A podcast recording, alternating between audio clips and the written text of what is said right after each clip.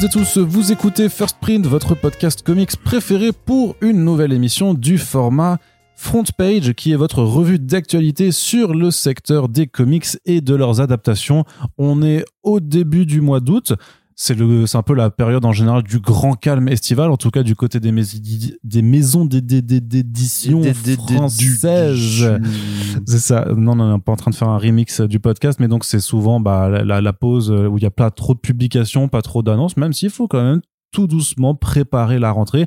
Et en tout cas, les vacances, c'est toujours un terme proscrit par ici. Donc, on continue euh, de faire nos podcasts à un rythme régulier et soutenu. De quoi euh, vous rappeler que si vous appréciez ces émissions, vous pouvez euh, tout simplement soutenir le podcast. Alors, vous pouvez partager les émissions sur vos réseaux sociaux, évidemment. Vous pouvez également euh, commenter euh, sur notre site, mais aussi j'ai remarqué, Mais, mais quoi? j'ai remarqué que sur l'application Spotify, vous pouvez Ouais. laisser des, euh, des commentaires parce qu'il y a une, une option qui, qui est automatique euh, chez nous qui est juste qu'avez-vous pensé de cette émission? Donc vous pouvez aussi mettre des petits commentaires tout sympas sur Spotify. Et, ça, et moi après je m'occupe de les valider euh, s'ils sont gentils bien entendu puisque si c'est pour dire euh, que euh, la dernière blague euh, le dernier jeu de mots alimentaire n'était pas bien eh bien je ne validerai Voilà, pas. c'est désolé. Bah voilà d'ailleurs Corentin tu es là salut Vous pouvez laisser une opinion seulement si elle est enthousiaste. Sinon, ça. on- ça ne nous intéresse pas. effectivement voilà parce que parce que c'est comme ça que ça marche Bah, il faut quand même être un peu clair avec euh, le monde. Oui, c'est ça. Non, après vous pouvez vous pouvez nous chier dessus aussi, mais bon, c'est quand même c'est quand même moins sympa. Ça, sachez qu'on est on est des êtres humains, donc c'est un petit peu moins sympa. Mais bref, tout ce que je veux dire, c'est que vous pouvez également soutenir de ce côté-là. Et puis ma foi, eh bien il y a aussi notre page Tipeee qui est ouverte euh, H24 et sur lequel vous êtes toujours euh, 130 et quelques à nous soutenir pour nous permettre de faire ces podcasts sur le long terme. Alors déjà, merci Oui. et un petit coucou et merci euh, particulier à Yann Brugman et Jules qui sont euh, nos derniers euh, contributeurs à date. Donc vraiment merci à vous de nous permettre de continuer à faire cette aventure. Un petit mot aussi Oui. au passage, on reviendra Alors. avec plus de détails là-dessus, mais le 16 septembre, pour celles et ceux qui sont sur Paris, en région parisienne, euh, réservez votre soirée euh, puisque on essaie de préparer quelque chose en présentiel. Donc euh, voilà, en plus c'est le Batman Day, donc vous aurez certainement des activités à faire euh, en journée. Donc euh, bah, vu, que vous êtes de sortie, eh ben ne rentrez pas chez vous le soir. On, on revient là-dessus euh, très très vite euh, sur, sur nos réseaux sociaux. En plus, c'est ton anniversaire. Donc, sur nos réseaux sociaux, sur le site et tout ça, on vous tient informé, mais euh, marquez-vous déjà la date dans votre petit calendrier. Ceci étant dit, Corentin, Alors, on va commencer tout bah, de suite et oui. On va commencer Ah, je tout de suite moi. avec la Oh. partie comics.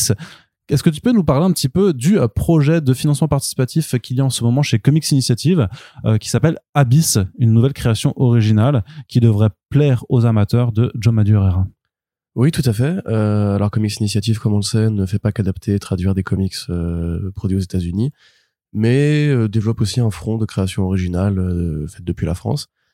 Donc voilà, c'est là que vous retrouverez le Foxboy de Laurent Lefebvre, dont on a déjà plusieurs fois parlé, enfin surtout Arnaud d'ailleurs. Le Paria aussi, le de Paria, Boris Boslin et Tony ouais, Mario. du Givre, euh, enfin plein de projets super intéressants et qui tirent effectivement vers une influence très revendiquée du côté des comics. Donc là, en l'occurrence, c'est un projet de l'artiste française Snow, S-N-O avec un tréma, euh, qui avait déjà fait un crowdfunding il y a l'année dernière ou il y a deux ans, je ne sais plus exactement, qui là revient pour un projet de fantasy noire qui s'appelle donc Abyss et dont le, euh, le, le caractère euh, distinctif, c'est que ça ressemble beaucoup à du Joe Madureira. C'est assumé, c'est revendiqué. Si vous allez voir le Twitter de Snow, elle est carrément dans cette catégorie de, euh, de geeks qui aiment bien les jeux japonisants, qui aiment bien les l'esthétique à la Capcom, tout cet héritage, toutes ces influences. Et effectivement, il y a clairement une envie d'avoir appris à dessiner comme Madureira, qui, voilà, dès les premières pages, vous reconnaissez l'héroïne de Battle Chasers. À tel point d'ailleurs que dans les, les contreparties, alors je sais pas si elle est déjà épuisée ou pas, mais Il y a des commissions Battle il y a Chasers, ouais. effectivement voilà, une des commissions Battle Chasers. Euh, ceci étant, au niveau de l'emploi des couleurs, c'est très différent, parce que Battle Chasers ressemble vraiment à un, un artbook euh, de jeu Capcom. Là, c'est quand même des couleurs très descendues, c'est des nuances de noir et de vert des quelques plages euh, qu'on a vues, quelques pages qu'on a vues. Euh, mais ça a l'air super sympa. Alors eux le vendent un petit peu comme une sorte de Dark Souls dans un monde où en fait la mort a disparu et où une héroïne va devoir aller chercher la mort euh, parce qu'elle obtient un peu ses pouvoirs sans le vouloir. Voilà, un pitch qui, j'imagine, si on est fan effectivement de ce genre d'imaginaire, peut être assez intéressant. Alors, à ton avis, Corentin, est-ce que j'ai participé à la campagne? Je pense que oui. Oui. Je pense que oui. Après, tu participes un peu à beaucoup de campagnes, donc. euh, Non, pas tant que ça. Bah, je- non, parce que mon budget est aussi limité comme tout le monde, et surtout que bah, j'essaie de soutenir, mais j'essaie de soutenir euh, un petit peu chaque mois, alors que ce soit Comics Initiative, Bliss, euh, euh, faire un achat chez Aquilios ou chez d'autres maisons d'édition indépendantes, j'essaie de, de, contribuer effectivement à, à, ma petite échelle. Mais là, par contre, effectivement, euh, j'ai vu les planches et effectivement, il y a y a eu le mot-clé Dark Souls qui fait que. Donc ouais, c'est pas compliqué. Voilà. C'est si vous voulez faire n'importe quel crowdfunding, même si ça n'a rien à voir avec Dark Souls, mettez Dark Souls dans la description. Mais après, j'ai- après des Arnaud yeux. vous prend la plus haute euh, des contributions. Après, j'ai des yeux, je sais lire aussi. Donc, euh, si, si je vois qu'il y a marqué Dark Souls, mais que fait c'est des planches avec plein de petits chats, eh bien, je ne contribuerai pas. Tu- ce serait intéressant de faire un, un comics de Dark Fantasy avec des chats. Est-ce que ça n'a pas déjà été fait? C'est possible en vrai. hein. Continuons. Tu peux, tout, tu peux tout faire avec des animaux. Euh, oui, bah. Là, quelque part, les, les- de la gare Mouse Guard, c'est enfin, avec des souris, mais voilà. Tout à fait. Ça s'en Très bon exemple, très bon exemple. Je crois qu'il y a des chats dans Mosgard euh, occasionnellement. Mais euh, donc ouais, voilà, c'est un petit projet de création originale française qui tire sur les bonnes influences. On est content. Ouais, très content. Il y a, les planches sont vraiment très chouettes. Moi, j'ai- j'aime beaucoup cette tonalité justement très, euh, très euh, pas glauque, mais un peu, un peu morbide, un peu morose en fait, qui donne vraiment le, la, la tonalité euh, à, à cela, sachant que le concept, effectivement, justement, quand on parle de Dark Souls, dans lequel en fait la mort est, est une mécanique de jeu plus que plus qu'un échec du jeu, c'est vraiment une mécanique à part entière. Donc, quand tu vois que dans ce style d'univers, en fait, la mort aurait disparu, tu peux même t'imaginer, putain, mais en fait, ça devient quoi Dark Souls si, si, si la mort elle disparaît? Bah, Tu perds, Un vrai jeu. tu, tu perds, nique ta race. tu perds beaucoup de, de choses et donc voilà, ça arrive, ça arrive, Mhm. ça arrive plus tard dans l'année. Je crois qu'attends, ils ont, ils ont prévu, euh, je me rappelle plus euh, pour quand c'est censé euh, sortir, décembre, Ah, 2024. décembre 2024, oui. Ouais, donc ouais. c'est, c'est loin en fait. Ah, mais Mais il a, même temps, elle a c'est la- juste commencé à Oui, travailler c'est ça, dessus. bien sûr, Pareil, oui. sur son Twitter, vous pouvez voir les planches qu'elle a, comment, enfin les designs qu'elle faisait encore en début d'année. Donc euh, c'est un projet qui est assez récent. Il est déjà financé à 100%, mais on se rappelle que l'objectif des campagnes euh, de financement participatif n'est pas d'atteindre les 100%, mais plutôt les 200, les 300, les 400%. Ouais. Tout ce que vous pouvez faire en plus, c'est des qualités qui se rajoutent à l'album, des interviews, des croquis, des recherches, une couverture en rigide, et aussi euh, l'assurance que l'éditeur pourra amplifier la distribution et éponger la part que prend la plateforme et les taxes. Donc euh, n'hésitez pas à aller jeter un œil et euh, il reste quoi une vingtaine de jours hein? Une vingtaine de jours, alors on enregistre euh, ce podcast où on le mettra en ligne dans la foulée. Donc ouais, c'est ça, une bonne vingtaine de jours et euh, franchement, euh, c'est euh, c'est validé, c'est recommandé et on, bah, on a hâte de, que ça voit le jour, même s'il faudra se montrer patient. On sera là d'ici Ouais. un an et quelques pour vous en reparler On va aller interviewer Snow, comme ça tu pourras lui parler de, de Dark Souls. de jeux très durs qui n'ont pas de fin. Ils ont, bien sûr qu'ils ont Non, des fins. tu pas les finir, c'est impossible, trop dur. Mais, mais pour, pour les pour les casuals comme toi. Allez, le petit discours élitiste de JV, euh, on en parle. On mais connaît, hein. surtout, mais surtout, on va parler de euh, de Madman qui revient à la rentrée chez Huggin et Menin. Donc Huggin qui euh, continue de développer son pôle comics avec à la fois des créations indépendantes, euh, des nouveautés, on va dire, enfin des créations euh, modernes comme euh, Ice Cream Man, The Silver. Coin.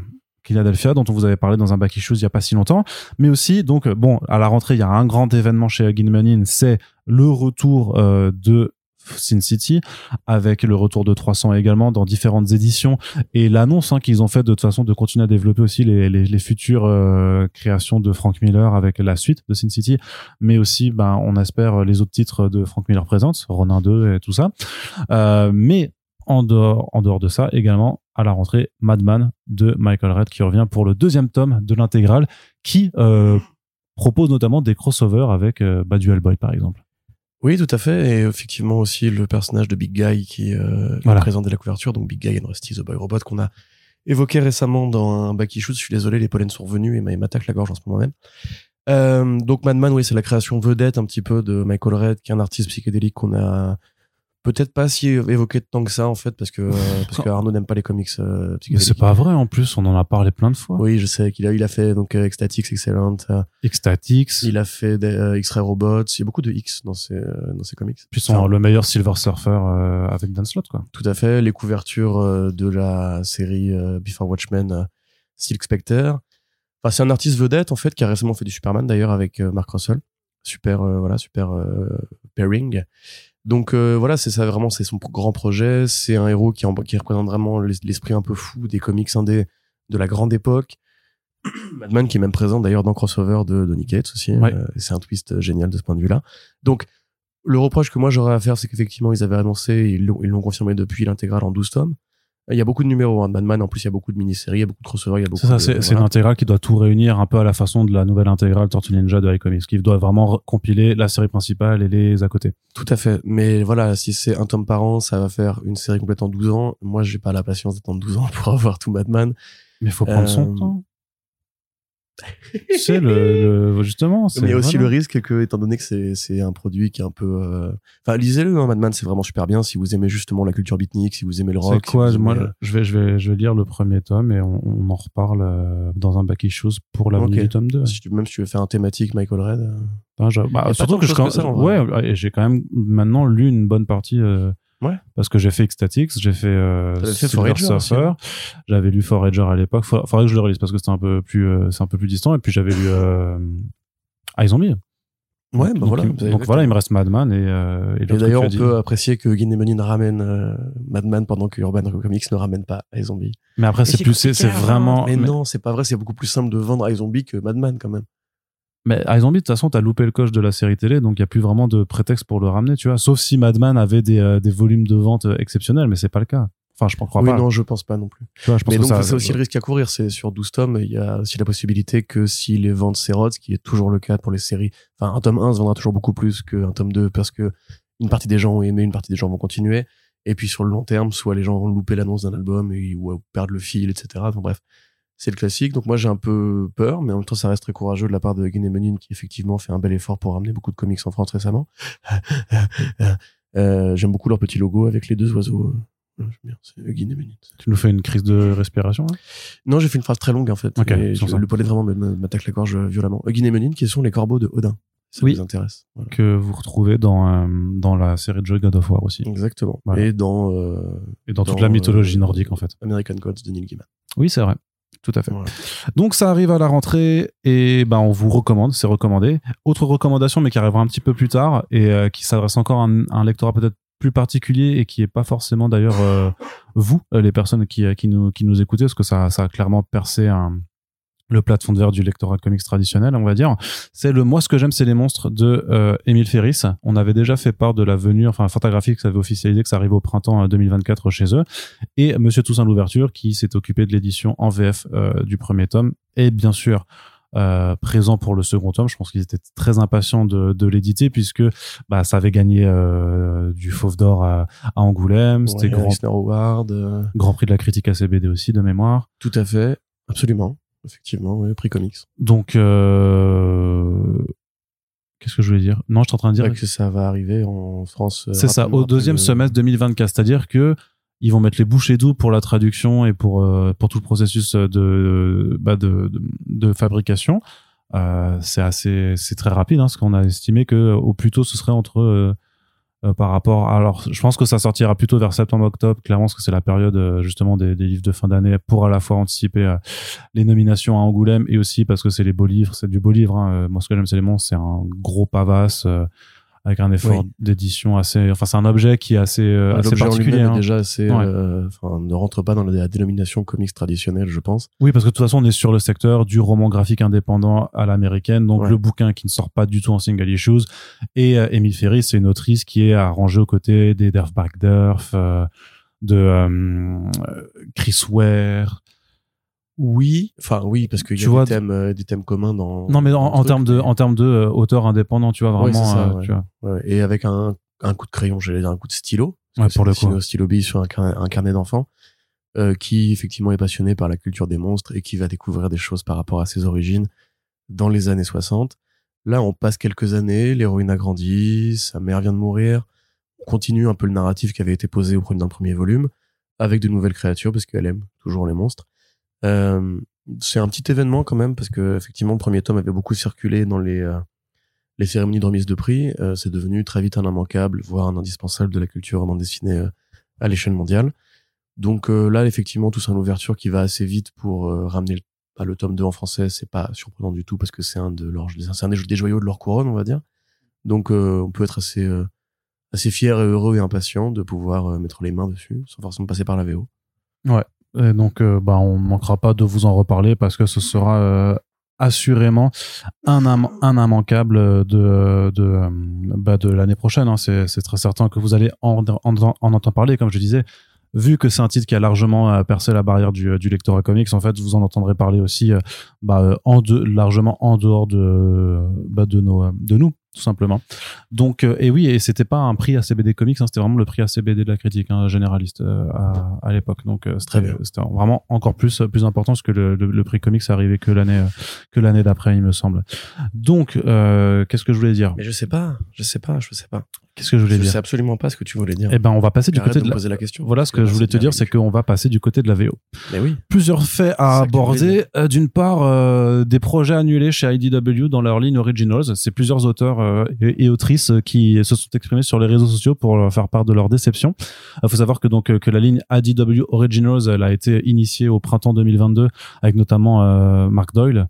Euh, au, euh, à l'édito, donc euh, qui est un, un- un grand éditeur, notamment qui a fait les belles heures de Vertigo et de DC, de DC Comics il y a quelques années et qui était notamment pote avec Scott Snyder, ce qui fait que l'un de leurs titres de lancement c'était euh, Dark Spaces Whitefire, donc de Snyder et Hayden Sherman, qui ouvre en fait les lignes de cette anthologie, euh, donc qui est un peu leur leur paquebot dans cette ligne de, de nouveaux comics en creator owned. Et en fait, ben euh, ADW, on l'a vu cette année, c'est pas euh, pas la joie tous les jours parce qu'ils ont dû faire une réduction notamment au printemps euh, d'effectifs de 40% de leurs effectifs pour euh, se restructurer. Donc on peut comprendre déjà que bah, vu qu'il y a beaucoup moins de personnes, euh, que s'occuper de tous les, titres en creator owned, ça devient un peu plus compliqué. Mais en fait, ce qui s'est passé, apparemment, c'est que ils ont fait une vague d'acquisition, que ce soit en licence ou en ou en projet indépendant. Et bah en fait, la conjoncture fait que avec les, manques d'effectifs, euh, avec tout ce qui s'est passé, bah, en fait, là, ils se retrouvent techniquement avec déjà trois ans en fait de planning de publication déjà prêt sans compter euh, toute une partie des, projets à venir. Et en fait, il va y avoir un, changement de politique, c'est qu'ils vont devoir réduire la voilure à la fois sur les comics en creator owned, mais même aussi sur les comics de licence. Et du coup, ce qu'ils ont préféré faire, c'est plutôt que de faire attendre des, indépendants euh, pendant trois ans avant de sortir leur, euh, leur bouquin, ils ont dit, bah, en fait, euh, on va en arrêter là. Alors pourtant qu'il y a des projets qui étaient déjà en développement depuis genre un an et demi avec euh, des scripts écrits, des pages euh, dessinées, tout ça. Mais ils ont dit on va juste arrêter là pour le moment. Par contre, ce qui est pas cool, mais euh, ce qui est au moins correct, c'est qu'ils leur ont redonné les droits forcément de leur création pour dire euh, vous pouvez essayer des choses. voilà que voilà vous pouvez quand même essayer d'aller euh, d'aller euh, les, les, les, les proposer ailleurs et d'ailleurs il y a des des personnes de des personnalités du monde de l'édition comme Alex Descampi qui ont dit euh, contactez-moi en DM euh, je peux vous aider à, à trouver les bonnes personnes à vous Parce mettre en relation chez tout le monde, elle. Hmm Parce qu'elle a une main chez tout le monde. elle. Ouais, ouais, ouais. Et puis, euh, ouais, ça, elle, elle, elle, elle doit avoir un carnet d'adresses assez, assez sympathique. Et donc, voilà. Mais, euh, du coup, c'est pas des projets qu'on va voir. C'est- Ce qui est marrant, c'est qu'on ne sait pas forcément de quoi il en retourne. Il y a, euh, il y a un des, un des, une des personnes co- concernées, Will Robson, qui a montré son projet qui a l'air de se passer dans un milieu maritime ou sous-maritime, puisqu'on voit un, un, paquebot qui se fait cracher avec plein de cadavres à la dérive. Puis après, tu vois d'autres planches où tu vois les cadavres, mais euh, sous l'eau. Donc, euh, j'imagine qu'on est dans un sous-marin, donc ça a l'air un peu, euh, un peu sombre. Euh, mais en, en l'occurrence, le reste des titres, on sait pas de quoi il s'agit, mais ça atteste juste que bah là, c'est pas la joie encore. Bah tu sais, on a vu quand même Oni Press qui avait eu euh, des, des soucis, qui maintenant a l'air d'aller un petit peu mieux. Euh, on voit que Aftershock, Aftershock, oui. Aftershock, c'est la, la grosse grosse galère, et donc IDW, euh, malgré euh, l'annonce euh, de l'année dernière qui faisait assez plaisir, bah en fait, euh, c'est euh, c'est pas forcément euh, la joie et en même temps, bah t'as une... en fait, il y a eu, si tu veux, ce qu'on commence à, comprendre aussi à rebours maintenant, c'est que dans la période euh, là des trois dernières années, il y avait un peu eu euh, une forme de d'explosion de projets en indé. On voyait quand même qu'il y avait plein de choses qui étaient annoncées, mais aussi parce que c'était euh, le début de, de l'ère du streaming, des plateformes de streaming qui s'achèvent, qui est en train de s'achever déjà, enfin qui est en train de prendre une autre direction. Où beaucoup de ces projets-là aussi, on l'a vu notamment chez TKO, chez Aiwa, que beaucoup de ces projets étaient euh, menés avec l'idée en parallèle de pouvoir euh, en faire une IP à proposer à une plateforme de streaming qui était en recherche justement de contenu puisque c'était vraiment ça c'était la guerre des, euh, des contenus Ouais, originaux à proposer Et, Et comme vu- il y a une concurrence féroce là-dessus, c'est souvent les éditeurs. On l'avait déjà rapporté à l'époque quand, ID quand IDW pardon, avait annoncé être endetté à hauteur de 24 millions de dollars, qui devaient euh, produire eux-mêmes une sorte de pilote ou de démo test. Pour ensuite aller l'emmener au studio, etc. Et c'est vraiment une boîte qui s'est, mais qui s'est pété les dents très vite à, à vouloir suivre cette piste qui leur a, je crois, rapporté quoi, trois adaptations, tout est pour tout. Puisqu'il devait y avoir quoi, il y avait des Lo- Lock and Key, October Faction et euh, un autre comics à la con comme ça.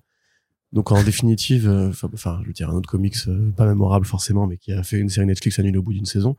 En définitive, justement, c'était déjà étonnant qu'ils sortent du rouge euh, aussi rapidement entre guillemets, parce qu'ils ils avaient déjà dû faire des sacrifices à ce moment-là. Et en plus, dans la foulée, l'annonce du plan de Mark Doyle avec tous ces, trucs originaux, bah c'est pareil, c'est annonce huit titres d'un seul coup, il faut payer les équipes créatives sur une certaine durée. Je sais pas si c'est du creator own ou du creator shared, mais si l'idée c'est de produire des adaptations, il y a moyen que ce soit du creator shared. Donc déjà, c'est effectivement plutôt cool de les laisser partir, alors que dans ces cas-là, l'éditeur est censé avoir une partie de l'usufruit de la propriété intellectuelle. Moi, maintenant, je, bah, en fait, c'est, tu te demandes un petit peu où est-ce qu'ils vont pouvoir aller, parce que euh, bah, ils sont assez protectionnistes par rapport à ceux qui laissent rentrer en interne.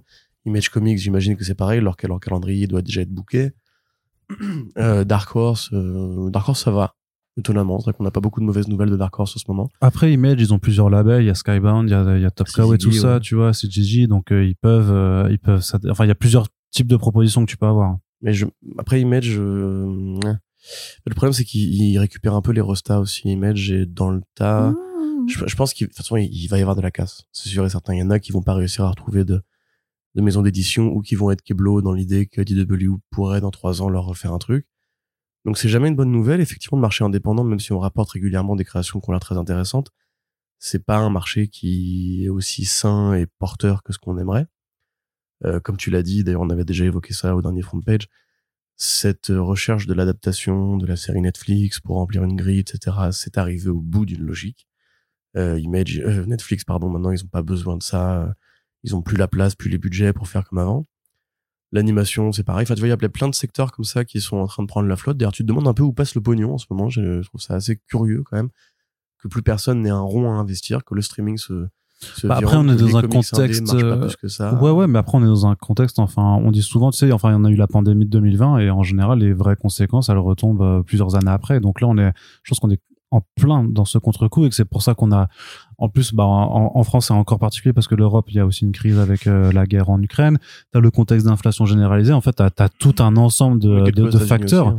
qui font que euh, bah, pour tous les secteurs culturels et euh, quelque part dans le monde entier et sur tous les secteurs littéralement parce qu'on le voit aussi beaucoup pour le cinéma et les séries télé mmh. que c'est un peu la, la merde pour tout le monde. Ouais.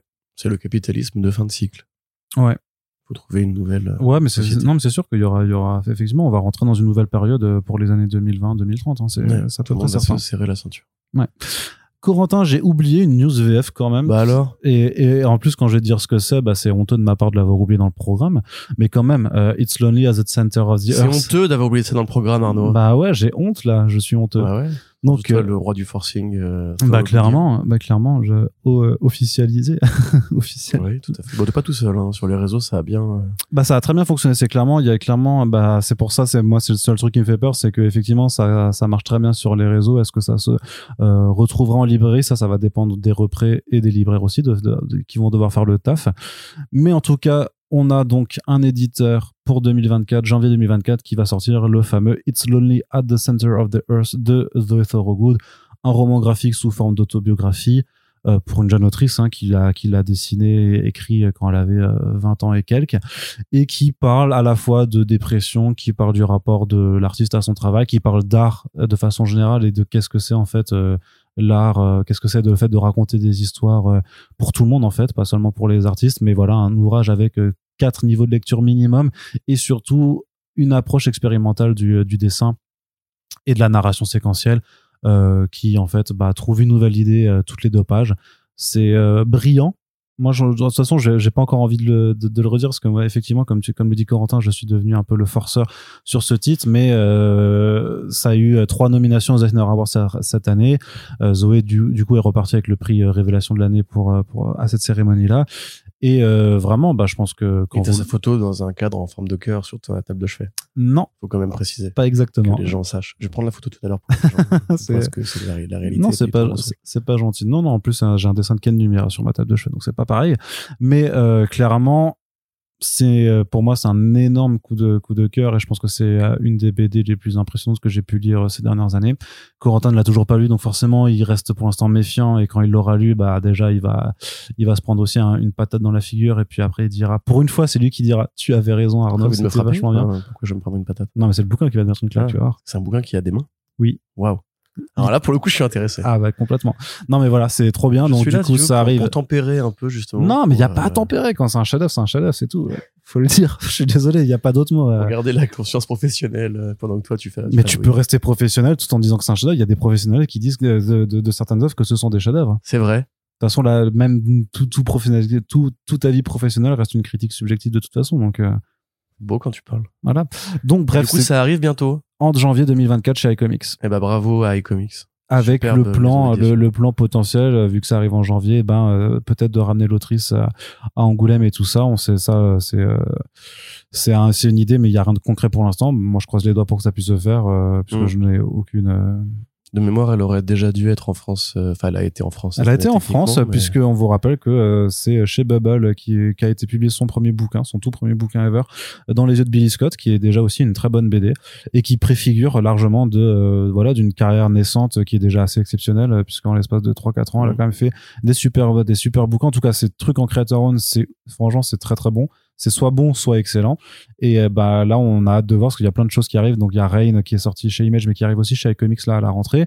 Euh, T'as d'autres projets sur lesquels elle a été annoncée, notamment une, une mini-série hack and slash euh, donc dans l'univers créé par Tim Seeley. Elle est sur l'anthologie Creep Show euh, d'Image Comics. voilà, il y a plein, plein, plein de choses qui arrivent. Elle fait des, petites histoires aussi chez DC. Donc voilà, une autre. Et corrige-moi si je me trompe, mais c'est une artiste qu'on peut aussi conseiller à des fans de manga comme Junji Ito, etc. Bah, il y a un rapport au fantastique. En tout cas, on n'a pas encore vu ces titres parce qu'il y, a certains bouts de dessins de, de séries d'horreur effectivement sur lesquels elle avait présenté où clairement il y a quelque chose de Junji Ito-esque euh, dedans. Et après, dans, dans It's Lonely, par contre, il y a un versant fantastique euh, qui, qui plaira aux amateurs de bizarre. Ouais. Clairement, parce qu'il y a des créatures qui Moi, sont... du quelques pages que j'ai vues, ça faisait aussi un découpage qui fait plus euh, manga horreur, je trouve que... Enfin, pour essayer un petit peu justement de le dire que ça, peut dépasser nos frontières à nous. Mais ça devrait, ouais. Ça... Fans de Spider-Man et compagnie. Ah oui, non, mais complètement, mais complètement. Mais je pense même que comme à l'instar d'Emile Ferris, en fait, c'est un titre qui pourrait largement euh, franchir une autre barrière. Mais là, ça dépend aussi de l'accueil de, de, de, médias plus généralistes et aussi de la façon dont les, dont les libraires vont, vont l'accueillir. Et là, il y a aussi, c'est sûr, un travail. Et là, j'imagine bien qu'il y réfléchit déjà, mais là, il y a, il y a un travail chez Comics à faire, c'est de, de le présenter différemment par rapport et pas comme un comics indé euh, faut pas en faire un, un Blue and Green ou un The Savage Shores dans, dans, dans la fab, tu vois. Blue and Green, moi, c'est vrai que ça me, ça me pince le cœur. Voilà un chef-d'œuvre que j'aurais aimé défendre euh, bec et ongle. Malheureusement, euh, ça ne s'est pas fait. Mais tu peux encore le, faire. Le public est complètement passé à côté de ce truc. Mais tu peux, il y a la séance de rattrapage. Eh ben, lisez Blue and Green si vous aimez la BD comme elle est magnifiquement faite, comme elle a, dans tout ce qu'elle a de meilleur. Tout ce qu'elle a de sachant qu'on en a parlé en, en, oui, en, en podcast. On l'a hein. en VO, en VF, mais je veux dire, quand tu vois quand les chiffres que fait Blue and Green par rapport à ce que ça devrait faire si les vrais passionnés de BD qui font des, trucs sur France Culture, etc., devraient aller chercher les titres comme ça pour les mettre en avant. Parce que nous, on a, on a nos petits bras et quelques milliers d'auditeurs, mais je veux dire, à un moment donné, bref. Ça ne suffit un autre sujet, mais moi, je rappelle à chaque fois, vraiment, offrez des BD. Parce que vous, vous êtes déjà fan de BD, qui, vous, qui nous écoutez, vous consommez, vous achetez, vous lisez. C'est un budget. Voilà. Oui, certes, mais entre ça, les gens qui nous écoutent, ils veulent aussi se lire des récemment, j'ai eu deux anniversaires qui se sont présentés, on sait jamais quoi offrir, etc. Bah ok, vous pouvez vous, vous filez 15 balles pour, pour le pot commun et après vous filez un cadeau en plus. Les personnes, elle va pas dire, elle va te faire foutre, c'est de la BD, je suis pas une geek, etc. Au pire, ça lui fait un truc qu'elle qu'elle qu'elle feuillette puis qu'elle qu'elle jette. Et dans ce cas-là, ça fait une vente en plus, tu vois. Je sais pas. Essayons un petit peu aussi de partager ce truc-là parce que j'ai l'impression qu'on est vraiment euh, fan de comics indé dans une toute petite niche et il est alors que la qualité est là et que les titres sont là et que les éditeurs font le travail pour les les ramener en France. Mm. Euh, essayons de percer ce putain de plafond de verre euh, qui nous paraît encore très très haut quoi. Ouais, ben on, essaye, on essaye. C'est pour ça aussi hein, quand on vous dit de partager les podcasts, je sais pas, c'est pas que pour nous parce que nous de toute façon on n'est pas rémunéré sur le nombre d'écoutes. Hein. Euh, c'est juste aussi juste pour participer en fait à faire vivre aussi ce milieu. On essaie de le faire à notre modeste échelle. Et de notre côté aussi, mais enfin, moi je sais que sur mes réseaux aussi, euh, j'essaie de partager aussi d'autres d'autres personnalités en fait qui essayent de, de faire de parler de, de comics et tout ça. J'ai quelques journalistes, quelques blogueurs, euh, quelques passionnés tout simplement aussi, euh, dont j'aime beaucoup les euh, partager les, les contenus et tout ça. Donc voilà, faut essayer de le faire. C'est sûr, faut pas tout partager pour pour pas faire du spam, mais voilà, c'est c'est c'est un milieu qui est assez petit de toute façon en plus, à l'heure où on enregistre ce podcast, moi, je, prépare un, article sur, sur le marché de comics en 2023. Il y aura un nouveau podcast sur ce sujet avec l'ami Xavier Gilbert qu'on a déjà reçu dans les dans l'émission. Coucou Xavier. Et euh, Ouais. J'ai pas peur. Et, et, donc voilà, mais voilà, c'est clairement un, un, un, marché sur lequel tout le monde, en fait, à, à, son, à son propre niveau, euh, peut, peut, peut jouer. Donc euh, voilà, moi j'espère effectivement que, que The So Good, ça va réussir à, dépasser tout ça. Mais aussi que tout le milieu comics, en fait, euh, enfin j'espère, hein, forcément tu peux pas préfigurer des goûts de tout le monde, mais j'espère vraiment que ça va, ça va convaincre tout le monde que clairement notre petite niche peut euh, peut créer une star en fait. Tu vois je pense que vraiment il y a, y a un truc à faire avec elle parce qu'elle est vraiment mais elle est vraiment trop forte quoi. Vraiment et quand vous lirez elle a déjà un ex aux États-Unis hein. bah pas non justement elle a eu des nominations. Oui mais justement mais faut transformer. Il y a, y, a, y a tellement d'autrices d'ailleurs comme Renata Gamayer comme euh, Sana Takeda Marjorie Liu aussi qui qui ont des Eisner euh, plein de prix aux États-Unis et dont on arrive dont dont dont, dont les essais ne se transforment pas en France. Ça, si tu veux que je te parle des ventes de Brubaker en France, euh, oh, ça dépend, ça dépend parce qu'il a quand même aussi. Ah, franchement, Brubaker en France, c'est pas le plus à plaindre. Hein. Oui, c'est pas le plus à plaindre. Non, mais... non, mais, mais, vraiment pas pour le. Par rapport, le, hein. le différentiel qualité que quantité est assez. Euh, oui, mais c'est vraiment pas celui qui est le plus triste. Clairement. Pour le coup, tu, veux qu'on te parle de. Attends, offrez-le à tous vos darons si qui veux, si tu veux qu'on parle. Non, mais Corentin, si tu veux qu'on parle d'un auteur Eisnerisé euh, plusieurs fois de multiples reprises qui fait des comics de qualité et dont le niveau de vente en France est catastrophique. Moi, je connais un gars, il s'appelle Marc. Ah, oui. Son nom de famille, c'est Russell. Et si tu veux, on peut parler des ventes tu Ton meurt d'envie, je suis sûr. Non, mais voilà, si non, tu non, parce que l'éditeur va m'engueuler. Eh ben, c'est pas beaucoup. non, non, mais pas du tout. Mais de toute façon, euh, limite, euh, c'est presque une, private joke, tu vois. Mais ce que je veux dire, c'est que Brubaker, vraiment, tu vois, il est pas du tout à plaindre en France quand tu vois, par exemple, Marc Russell. Mais bon, bref. Mais la euh, différence près, c'est que Marc Russell n'a pas fait de comics de super-héros ah, qui ah, bah, quand même. massivement consommés. Bah, il en fait quand même, Marc Russell. il commence a fait... à venir, mais je veux dire, c'est, tu vois, enfin. Ah, il en a fait maintenant. Hein. bah oui, mais bon, enfin, est-ce que tu les connais? Vas-y, de mémoire, toi, vas-y. Bah, hein. Fantastic Four Life Story, justement, le, le, le Superman, euh, bah, 13.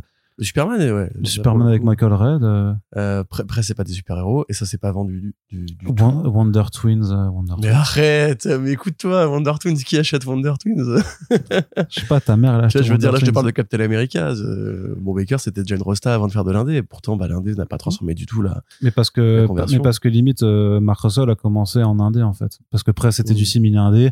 Après, ce qu'il avait fait, Snagglepuss, c'était complètement indé aussi. en vrai, techniquement, tu vois, mais et, et, il fait beaucoup de titres indés, Notal Robots, euh, Billionaire Island, tout ça, ça reste de l'indé, quoi. Donc bon. Enfin bref, on, on, retourne à la VO. Hein, voilà. On retourne à la VO. Avec euh, des digressions là. Hein. Lisez The Sogo Good en, en, en, 2024. Vous ne regrettez pas. C'est une promesse. C'est une promesse. De, de, Good euh, qu'est-ce que je veux dire? Image Comics qui a abandonné définitivement Diamond Comics sur le marché américain. Il continue de, de traiter avec eux pour tout ce qui est Angleterre et, et euh, livraison en Europe. Mais donc, euh, ils avaient déjà abandonné euh, la livraison des pour le direct market pour les comic shops, donc en choisissant Lunar Distribution. Et donc là, ils ont annoncé que pour les albums TPB à destination des libraires généralistes aux États-Unis, donc les les Barnes and Nobles, tous ces gros trucs, donc pas les comic shops spécialisés c'est ce qu'on appelle le book market, tout simplement aux États-Unis, en, opposition au direct market. Eh bien, euh, ils ont pris euh, Simon Schuster, qui est l'un des principaux euh, groupes de distribution et d'édition aux États-Unis avec Penguin Random House. Donc c'est un peu les, deux, les, deux, énormes. C'est le DC Marvel des gens qui lisent pas de bouquins avec des images. Ouais, mais ils font aussi beaucoup de BD. Hein. Ils, font aussi beaucoup de BD. Et donc, ben voilà, donc euh, parce que et pourtant, ce qui était marrant, c'était que Eric Stephenson, euh, donc l'éditeur in chief de, de, Image, avait fait une lettre ouverte euh, au moment de la pandémie, justement quand DC avait décidé de se passer de Diamond Comics pour le direct market. Ils avaient dit quand même, vous êtes un peu des gros bâtards. il faut soutenir Diamond Comics, sauf que bah, trois ans plus tard, ils les abandonnent complètement. Pourquoi? Bah, notamment parce qu'ils estiment apparemment que, que Diamond a quand même pas profité de ces trois ans pour corriger ce qui n'allait pas, parce qu'il y avait quand même des choses qui n'allaient pas au niveau du direct market et au niveau des retailers avec eux. Mais a priori, ils n'ont pas fait du tout les changements euh, qui étaient nécessaires. Et donc, c'est pour ça qu'ils décident de s'en aller. Corentin, est-ce qu'on est triste ou pas? Parce qu'a priori, bon, pour nous, ça va pas changer grand-chose, puisque Diamond UK euh, reste quand même le pourvoyeur de comics en VO euh, pour, pour nous.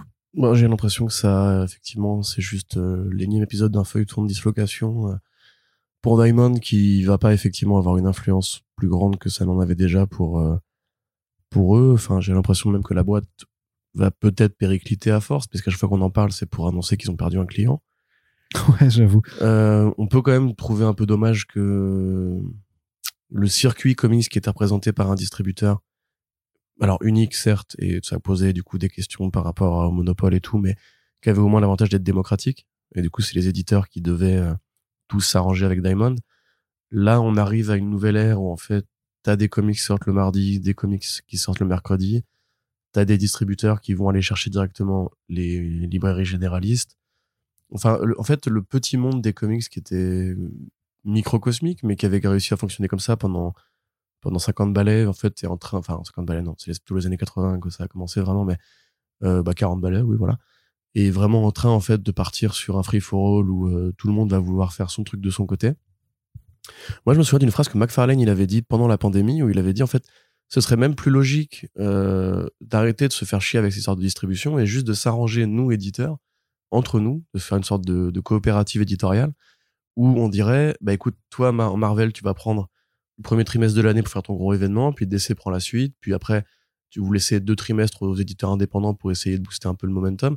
Ce qui fait que du coup, bah, ça fait plus de lecteurs sur l'année, ça fait que les gens arrêtent de se marcher dessus, on arrête d'envoyer des séries au charbon, on arrête de, enfin, la casse, on arrête d'en fait de, voilà, de enfin, simplement essayer de faire une sorte de, de fonctionnement industriel qui soit plus simple, plus respectueux, etc.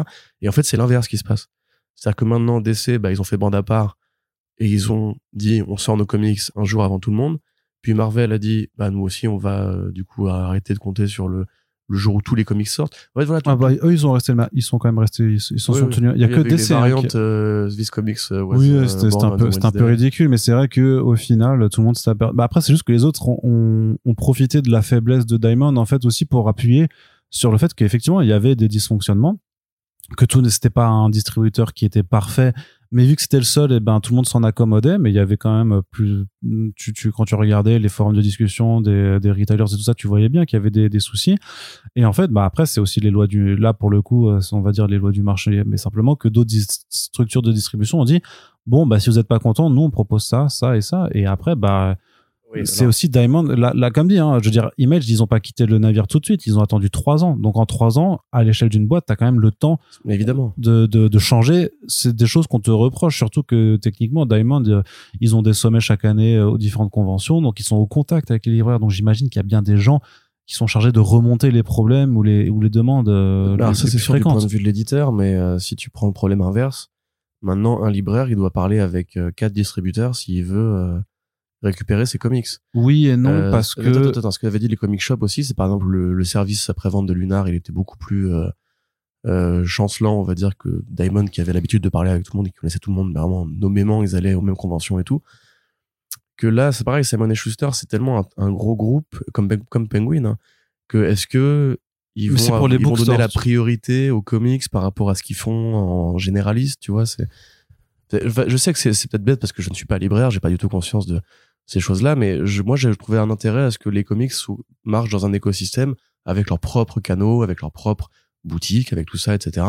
Alors certes, c'est la maturité de ça aller se mélanger avec euh, avec le reste du marché du livre. Mais bah, surtout que Image pour l'indépendance, c'est euh, vu qu'il y a aussi certains certains de leurs titres qui sortent directement en TPB quelque part, ça leur ouvre aussi, je pense, accès à un circuit de distribution parce que je sais, je connais pas les, euh, le nombre d'enseignes auxquelles Diamond euh, distribue pour les bookstores. Par contre, Simon et Schuster, j'imagine qu'en termes de, de parc euh, d'envergure d'enseignes, c'est peut-être plus important. Hein. Ah oui, ça, ça, ah, ça certainement. Et le, et le but d'Image Comics, c'est quand même d'aller placer leur TPB dans le maximum de bookstores. Ceci dit, quand tu vas au Royaume-Uni et quand tu vas dans les, les grandes librairies qu'ils ont là-bas, j'ai oublié le nom de cette enseigne qui est très connue à Londres. Shakespeare Ou Océane me constamment. Non. Peut-être, je sais plus, mais enfin, c'est une super grande librairie sur cinq étages, comme ah était Virgin avant et tout. Enfin, le paradis. Il y a un rayon comics qui existe et où il y a des comics VO très traditionnels. Alors évidemment, c'est le Royaume-Uni. Hein. Je sais pas si Diamond euh, a le même fonctionnement sur place, mais il y avait euh, des comics tout à fait euh, normaux, de Image, de DC, de Marvel. Ouais, c'est Diamond UK en fait qui s'occupe de récupérer. Oui, apparemment, Diamond UK a pas exactement la même structure que Diamond US parce que en fait ils vont vraiment aller justement se placer dans plein de, de grandes enseignes en fait c'est assez, convenu là-bas. Donc bref, tout ce que je voulais dire, c'est que si tu veux, j'ai l'impression que euh, on avait un intérêt à ce que tout le monde passe par le même circuit, que du coup tout le monde est entre guillemets mis à égalité, alors que là maintenant, ça va être encore une fois, euh, je pense que ça ouvre la porte en fait à perdre l'habitude d'avoir un fonctionnement comics uniforme au point que je sais pas, peut-être que après il y a des arrangements avec Simon et Schuster pour euh, place-moi telle référence plutôt que celle-ci et tout. Enfin, je sais pas. À mon sens, c'était pas trop mal d'avoir justement un seul circuit bah effectivement, après je suis pas éditeur et je suis pas libraire, donc euh, j'imagine qu'ils prennent leurs décisions en leur âme et conscience. Très bien. Chez nous. Allez, on termine la partie VO avec trois annonces du côté de Marvel, dont euh, deux qui seront clairement dans la catégorie euh, What the fuck did Marvel do again euh, Ce genre de choses-là, mais on va peut-être pas s'éterniser dessus. Et une annonce par contre qui fait un petit peu plus plaisir. Donc la première, c'était juste pour, en fait, c'était juste pour faire une une demande à Marvel plutôt que de parler de cette actualité. En fait, ils ont annoncé développer une série de romans de polar pour adultes euh, qui s'appelle Marvel Crime. Donc, c'est des polars avec des héros street level, donc euh, Jessica Jones, euh, Luke Cage et Daredevil. Très bien. Donc, des romans pour adultes avec quelques auteurs réputés dans le secteur et tout ça. Il y a, y a, moyen que ça arrive en France parce qu'en France, il y a quand même les romans Marvel. On a quelques-uns qui arrivent chez 404 éditions notamment, mais plus young adult, on va dire, ou jeunesse, quoi. Euh, et d'ailleurs, de toute façon, il y a beaucoup des romans qui sont faits par Marvel, qui, qui existent d'ailleurs depuis les années 90. T'en avais eu deux, trois au lancement de Marvel, en fait, dans les années 60, 70. Et après, ça, c'est vraiment à partir des années 90 que ça s'est développé et que c'est devenu très régulier. Et donc, c'est souvent des romans plutôt destinés à un lectorat assez jeune, sauf que là, vraiment, c'est, euh, ils présentent ça comme des, des intrigues pour adultes et tout ça. Et sauf que moi, je me dis, bon, des romans avec des personnages Marvel, pourquoi pas, dans la mesure où euh, bah, ça reste des histoires. Après, je suis quand même partant, je pars du principe que c'est des héros de bande dessinée à la base, et donc si tu passes de la bande dessinée à la prose, il y a quand même tout un intérêt que tu perds par rapport à, aux univers visuels que ça convoque. Mais alors surtout, les images notamment. Oui. non, mais ça on, s'en entend. Mais après, moi, j'ai jamais lu de, de, de romans adaptés d'univers de BD, je crois. Tu vois, ou d'univers euh, très visuel, tu vois, c'est un peu bizarre. Il n'y a pas des romans en Dark Souls ou. Euh, des romans Dark Souls. toi t'as jamais été joueur de Magic, de Donjons et Dragons Si, si, j'étais joueur de Magic et j'avais lu des romans Magic bah euh, à, l'époque. mais, Magic, c'est différent parce que c'est pas une BD à la base. Marvel, on est vraiment sur c'est quoi le médium de base? C'est la bande dessinée, donc c'est différent parce que et Dark Souls, j'ai lu des essais dessus, j'ai lu pas mal de, bouquins qui parlent de des lore, du lore ou de d'analyse, mais de romans dans l'univers. Non, autant j'ai lu des comics Dark Souls, il y en a quelques-uns qui sont sortis. Autant, euh, mais encore c'est différent parce que tu peux décliner dans le jeu vidéo, notamment pour tout ce qui est le lore en fait, tu vois. Là, même pour le lore euh, du côté de Marvel, ben faites, le en BD en fait. Ah oui, le lore il vient de la BD. Voilà. Et donc je me suis juste dit, mais pourquoi vous faites ça? Alors ils le font euh, de façon très pragmatique pour amener leur personnage à un autre public, tout simplement, un, lecteur, un lectorat qui ne lit pas de bande dessinée, ça je suis d'accord. Et moi la question c'est juste, mais du coup si vous mettez des sous à payer des romanciers et tout ça, des auteurs pour faire des, des romans adultes et tout ça, pourquoi vous faites pas juste un truc que vous avez déjà fait il y a 20 ans qui s'appelait Marvel Knights et qui était littéralement des comics de polar avec vos héros street level, enfin alias est né de, de Marvel Knights, euh, de, non c'était Marvel Max même je crois à l'époque. Euh, alors là, tu me poses une colle. C'était de la Belle Max en 2001. Euh, en 2001, c'était de la Belle Max. Alias, c'est pas, c'est pas Knight Non, c'est c'est Max, justement. mais, qui, mais qui était ça, en fait. Qui était juste euh, des polars pour adultes avec des héros Marvel.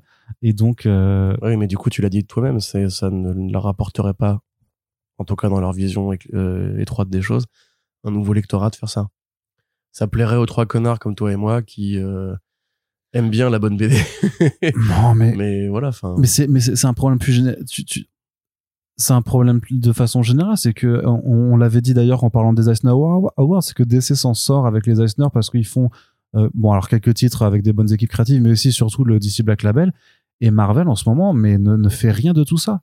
Ils ont pas de label d'auteur. Bah, ils ont ramené Spider-Man Reign 2, c'était un oui, mais c'est, oui, mais c'est un. Moi, je te, je te parle de euh, d'un label dédié de nouveau en fait à ça. Et, et, et c'est là où je veux en venir, c'est c'est vraiment pourquoi est-ce que Marvel s'est perdu alors est-ce que c'est à cause de Disney? Je ne sais pas enfin pas pas seulement je pense qu'il y a bah je sais pas parce que dans tu vois dans, dans un King in Black il s'autorise quand même à montrer euh, Sentry qui se fait déchirer en deux tu vois. C'est c'est assez rude. Ça c'est de la violence graphique dans un album en canon. C'est pas Marvel Knights, il y avait comme le Black Label, il y avait aussi la proposition qu'on peut faire des séries auto-contenues où il y a pas où il y a pas de, de critères de il faut que ce soit lisible par un enfant de 13 ans etc et le fait de faire des romans, de toute façon, de base, c'est une idée de merde parce que, enfin, il y a, y a, la démographie que ça va concerner qui aime lire des romans de polar. Il y a déjà une offre qui est tout à fait suffisante avec des vrais grands écrivains. Enfin, je veux dire, est-ce que tu as déjà lu, toi, tous les, euh, les Raymond Chandler, etc. Enfin, peut-être commencer par là avant de lire euh, est-ce que Daredevil, il a fait un truc sans image, tu vois? euh, et honnêtement, c'est comme, tu vois, moi, je dirais faire des podcasts, enfin, des podcasts narratifs. Pourquoi, pourquoi pas? Parce que c'est l'extrême inverse de la BD. C'est-à-dire que la BD, tu as de l'image, du texte, et pas de son. Alors que le podcast, c'est exactement l'inverse. Tu n'as aucune image, mais que du son.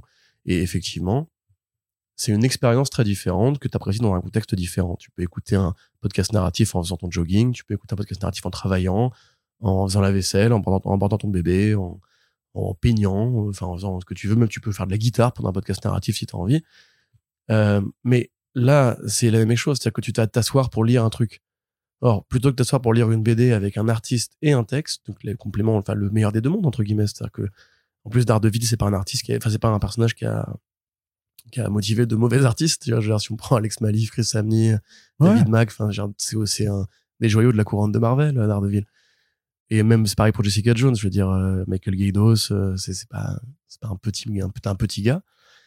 Euh, le fait déjà d'avoir perdu Bendis et de jamais réussir à l'avoir remplacé, hein, à mon sens, il y a vraiment aucun, il y a un appel d'air énorme qui a été fait par le départ de Bendis. Euh, pour refaire ces personnages-là qu'ils ont sous-traités, enfin pardon, qu'ils ont maltraités, pas sous-traités, qu'ils ont maltraités pendant des années. On a eu la série Jessica Jones qui était bien, Luke Cage qui devait combattre les flics violents, euh, qui a été annulé, mais vraiment parce qu'ils avaient peur que l'artiste reçoive des menaces de mort de la part des fascistes. T'es en mode, mais le, mec, il avait dit, le scénariste, il avait dit, mais enfin, je suis un adulte, c'est Ocho Anderson qui avait dit ça.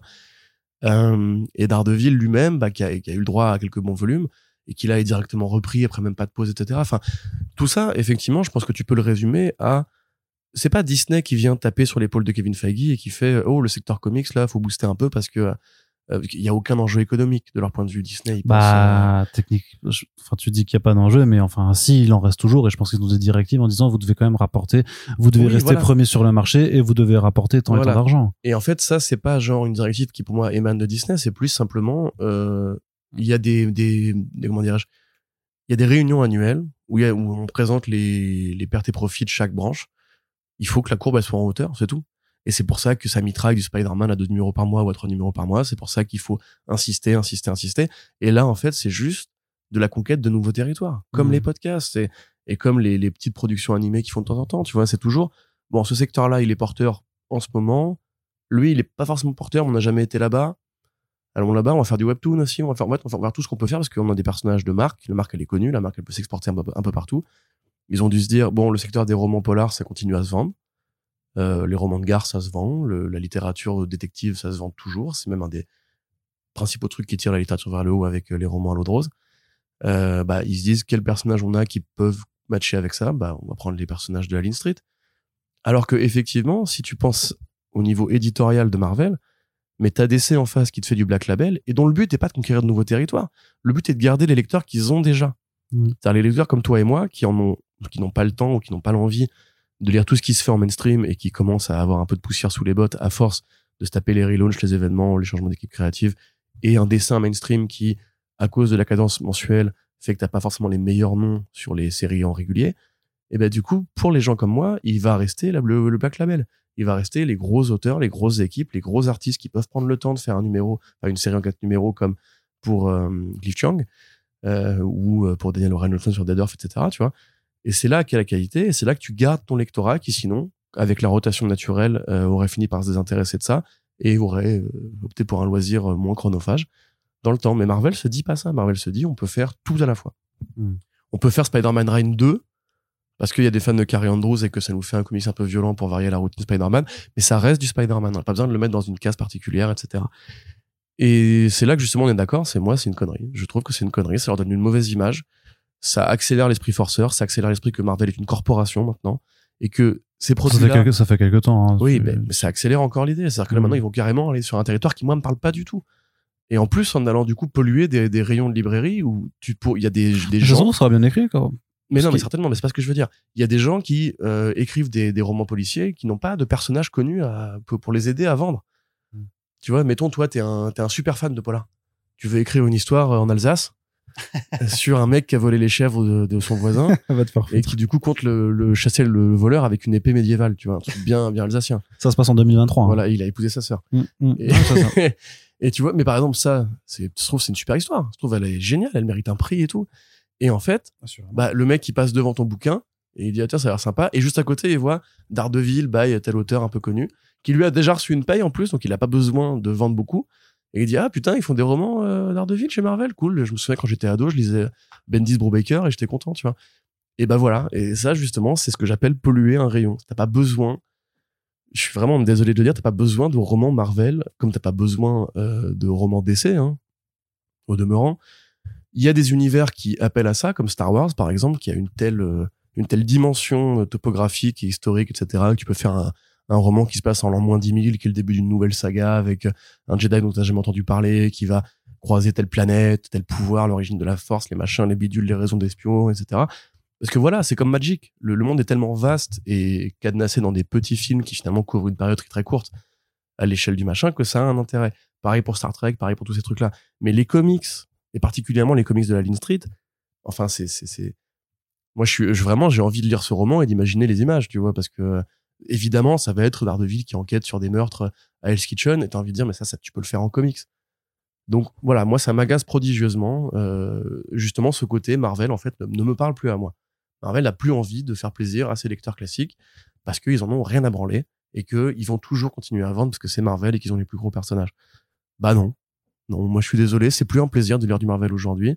Euh, j'ai quand même jeté une oreille au Gardien de la Galaxie avec euh, avec merde ah Stuart Bellon non non non non non, c'est pas l'interview que t'as fait je veux dire Merde, le podcast là avec euh, De Garcia. Ah oui.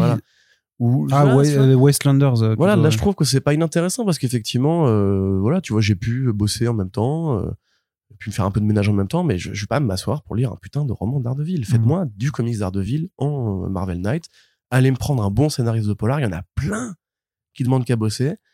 Et en plus, vous filez du boulot à deux personnes plutôt que d'en filer un seul romancier. Donc, franchement, voilà, pour moi, il y a, y a pas photo. Très bien. Bon, ben. C'était le monologue euh, semi-énervé. Ouais, ça, ça allait. Mais du coup, Spider-Man Reign 2, par contre, t'es content? Bah je, non, je suis pas content euh, parce que je vois pas qu'est-ce que tu peux raconter. Alors juste ouais pour euh, contexte donc sur les réseaux sociaux, CBC, CBC Chester, alias Akira Yoshida a tweeté une image avec un Spider-Man visiblement dessiné par Carrie Andrews, floqué de la mention le meilleur comic Spider-Man de tous les temps, enfin l'histoire la plus célèbre de Spider-Man de tous les temps, ce qui est faux. Euh, oh, elle a quand même fait date. Hein. Elle a fait date, mais c'est pas la plus connue de tous les temps. Et ensuite, en bas, un, deux. Voilà. Euh, je m'écoute, ça me fait penser, je sais pas si t'avais écouté ça. Il y a des extraits du podcast, alors je connais pas du tout, mais du coup, No Shade, hein, etc. Mais il y a un, podcast qui s'appelle Le Club, apparemment, qui fait des critiques ciné et tout. Et t'avais un mec euh, qui résumait son avis sur le film Les Secrets de Dumbledore. Et il disait, alors déjà, le titre est mensonger, parce qu'il n'y a pas des secrets, il y a un secret au début et c'est tout. Donc euh, c'est de la merde. Mm. je vais faire exactement la même chose. C'est honnête, euh, le titre honnête quoi. Mm. Du coup non, c'est pas la plus célèbre, donc c'est de la merde, ce qu'il dit Chester. Mais après voilà, elle a fait date. Donc Spider-Man Reign, bah, c'est comme ça. Tu fais euh, le silence des agneaux. Alors déjà, tout le monde parle et il y a pas d'agneau. Bah voilà. Mm. C'est juste un truc que dit Hannibal à un moment. Moi, je suis désolé, je voulais des agneaux qui ferment leur gueule. donc stop. Aucun sens. donc qu'est-ce que je voulais dire? Oui, Spider-Man Reign, donc c'est une mini-série en quatre numéros ou 5, 4, 5 de Gary Andrews, donc artiste vedette qui a fait ses débuts chez Marvel euh, entre la fin des années 90 et le début des années 2000, qui a fait beaucoup de Marvel et qui s'était pris de l'idée en fait de rendre un hommage à Frank Miller, un hommage très conscient, très assumé, en faisant le Dark Knight Returns de Peter, de Peter Parker. Donc Peter Parker est veuf, euh, il a un travail salarié dont il se fait euh, dont il se fait dégager au début de l'album, dans une New York devenue beaucoup plus froide, qui est contrôlée par la milice Rain, qui obéit au maire de la ville, un, un immonde enfoiré qui compte installer une cage électroluminescente au-dessus de New York afin de euh, empêcher les habitants de sortir et de pouvoir transformer la ville en dictature sous couverture de sécurité, comme dirait notre cher suprême leader, l'ordre, l'ordre, l'ordre, qui motive la dictature. Donc ça voilà, c'est une super histoire. Euh, c'est vraiment un, exercice graphique très intéressant où justement Carrie Andrews reprend les crayonnés, enfin les, les ancrages très légers de Miller sur Dark Knight Returns et graphiquement c'est vraiment une vraie tarte. Il y a déjà ce, ce dont on parlait récemment pour Erratic, les décors, mais qui là ne sont pas de la photographie, qui sont de la modélisation 3D. Et vraiment, ça prend un petit moment à ce que ton œil s'habitue, mais après, une fois que tu le remarques, tu, ça, fait vraiment une différence au niveau des perspectives et des valeurs de plan. Euh, c'est profond, c'est dense, c'est violent, c'est choquant, c'est du Marvel Knight. Hein, il y a vraiment un, truc euh, qui, là, pour le coup, a fait date par rapport à la mort de Mary Jane, parce que j'ai dit qu'il est, voilà, hmm. c'est dès le tome 1, enfin dès le numéro 1, voilà, on sait qu'il est veuf. Euh, par rapport à la mort de Mary Jane, qui, bref, qui est sujet, qui, qui, est sujet à quelques blagues depuis quoi, mais euh, alors que l'idée est pas forcément. Enfin, ah, quand, tu, quand, quand tu le dis euh, hors contexte, effectivement, il y a un côté un peu ridicule euh, du, du délire. En gros, c'est l'exposition parce que donc Peter Parker, c'est un peu comme Dr Manhattan quand, dans, dans, Watchmen. Hein. Peter Parker donc a été mordu par une, une araignée radioactive, donc techniquement l'ensemble de son corps est radioactif, donc c'est le contact à proximité euh, de Peter Parker qui aurait déclenché un cancer chez Mary Jane. Voilà. Sachant que Et les blagues en question. je vous fais pas le dessin, mais voilà, il y a Les échanges de fluides. euh, voilà par entre exemple. deux amants font que. Euh, ceci étant, voilà, c'est une blague qui est très drôle. Bravo à toutes celles et ceux qui l'ont refaite récemment. Mais euh, voilà, donc c'est effectivement une très bonne BD qui donc était une création Marvel Knights. Entre temps, bah, Carrie Andrews, euh, il a eu une carrière un peu dissolue, on va dire. C'est-à-dire que il a pété un câble à un moment donné. Il a dit j'en ai marre de travailler en mainstream pour des pour des éditeurs qui qui partagent pas le, pognon. Il est parti chez Image vraiment en queue de peloton parce qu'il est arrivé chez Image en 2015 pour faire Renato Jones, donc euh, dans la, fin un peu de l'exode des talents chez Image Comics avec Saga et tout.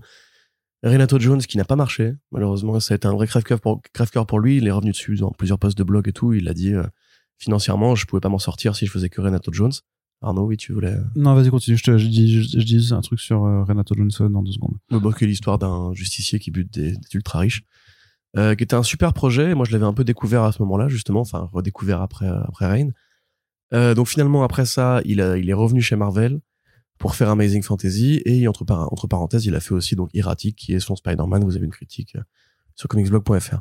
Et donc, je vais juste dire que Renato Jones, le numéro 1, en fait, Aquilos avait sorti euh, à l'époque un, un fascicule du numéro 1 en version collector, euh, qui avec une couverture toute dorée avec un, un Picasso qui est, qui est super chouette. Et donc, elle est toujours en vente sur le site d'Aquilos. Donc, c'est vraiment un instant pub euh, complètement euh, qui pop par hasard. Mais euh, en vrai, c'est toujours là. Donc, c'est un petit item, ça coûte 10 bahts, c'est vraiment que dalle. et bah, c'est super cool, quoi. Donc, voilà, prenez-le. Tout à fait. Donc entre-temps, il a fait Erratic, son Spider-Man, et la suite Erratic Recharged. Euh, nous, on aime beaucoup ici le travail de Carrie Andrews, son coup de crayon, son habileté à varier un petit peu les, les formes, les styles et les traits. Euh, là, je vous parlais de l'ancrage de Rain. Il faut savoir que, par exemple, Erratic a un trait complètement différent au niveau de l'utilisation de la... Et Arnaud, là, du coup, le numéro Renato Jones, euh, si vous voulez le cambrioler, il habite euh, chez... voilà, il habite chez des gens. Merci. Mais t'aimes pas le petit effet là sur la couverture? Il est sympa, tu non? me le Et donnes, c'est- là, et- tu et me noir le et blanc. montres? Non, je te donne pas, je te le montre. Ah, bah, J'aime pas du tout, hein, c'est de la merde. ça va pas la tête. Non, je rigole, c'est très joli, oui, il est en noir et blanc. Et voilà, ouais, c'est vraiment, c'est un putain de virtuose du crayon. Mais donc oui, euh, donc il est revenu chez Marvel pour faire Ama- Amazing Fantasy, une mini en quatre numéros qui euh, rendait hommage à Conan le Barbare et aux comics de fantasy de la grande époque. Et donc là, bah, visiblement, il est assez installé chez Marvel pour refaire du Spider-Man Reign. Et Chester a l'air de mettre le produit, en avant. Donc pour te répondre, est-ce que je suis content? Je suis content dans le sens où on va revoir cet univers qui est intéressant. On va revoir ce coup de crayon qui est intéressant. Mais en même temps, j'ai pas forcément besoin d'avoir la suite de Spider-Man Reign. Je préférerais avoir la suite de Erratic. Voilà, ça ne va pas arriver. J'en ai bien peur. Euh, je préférerais le voir travailler sur des productions un peu plus originales. Amazing Fantasy, c'était original. La fin, pour moi, m'a déçu parce que Ouais. je reconnais pas le, le personnage invo- invoqué. Je vais pas dire qui c'est. C'est Ben, Ben t'a déçu. Non, mais tu, toi, tu spoil tout, tout. Mais je spoil rien, je dis juste que Ben t'a déçu, je dis Tu pas de quoi on spoiler là, parle. pourquoi Mary Jane est morte. Tu viens de spoiler qu'il y avait Ben Parker dans. Je- à partir du moment où les titres sont sortis il y a plus de deux ans, c'est plus du spoiler, frérot. Et tout le monde ne rattrape pas tout en temps réel? Non, mais, mais T'avais spoilé American Jesus? Tout le monde s'en souvient? non, parce que c'est sorti il y a dix ans. Donc, Bref, donc euh, voilà. Après moi, tout ce que fait Carrie Andrews m'intéresse. C'est juste. euh, pff, Puis je suis obligé de penser au fait que ça fait encore du Spider-Man, que ça fait encore penser à mon, à mon meilleur ami, Niclo. Mm. Euh, tu sais qu'il y a des, des statues de lui en, en Colombie. Il a fait beaucoup pour l'économie du coin. Mais euh, c'est une vanne que j'ai scrappée de ma review, donc je, je- il fallait que je la rentabilise. Donc euh, ouais, non, non.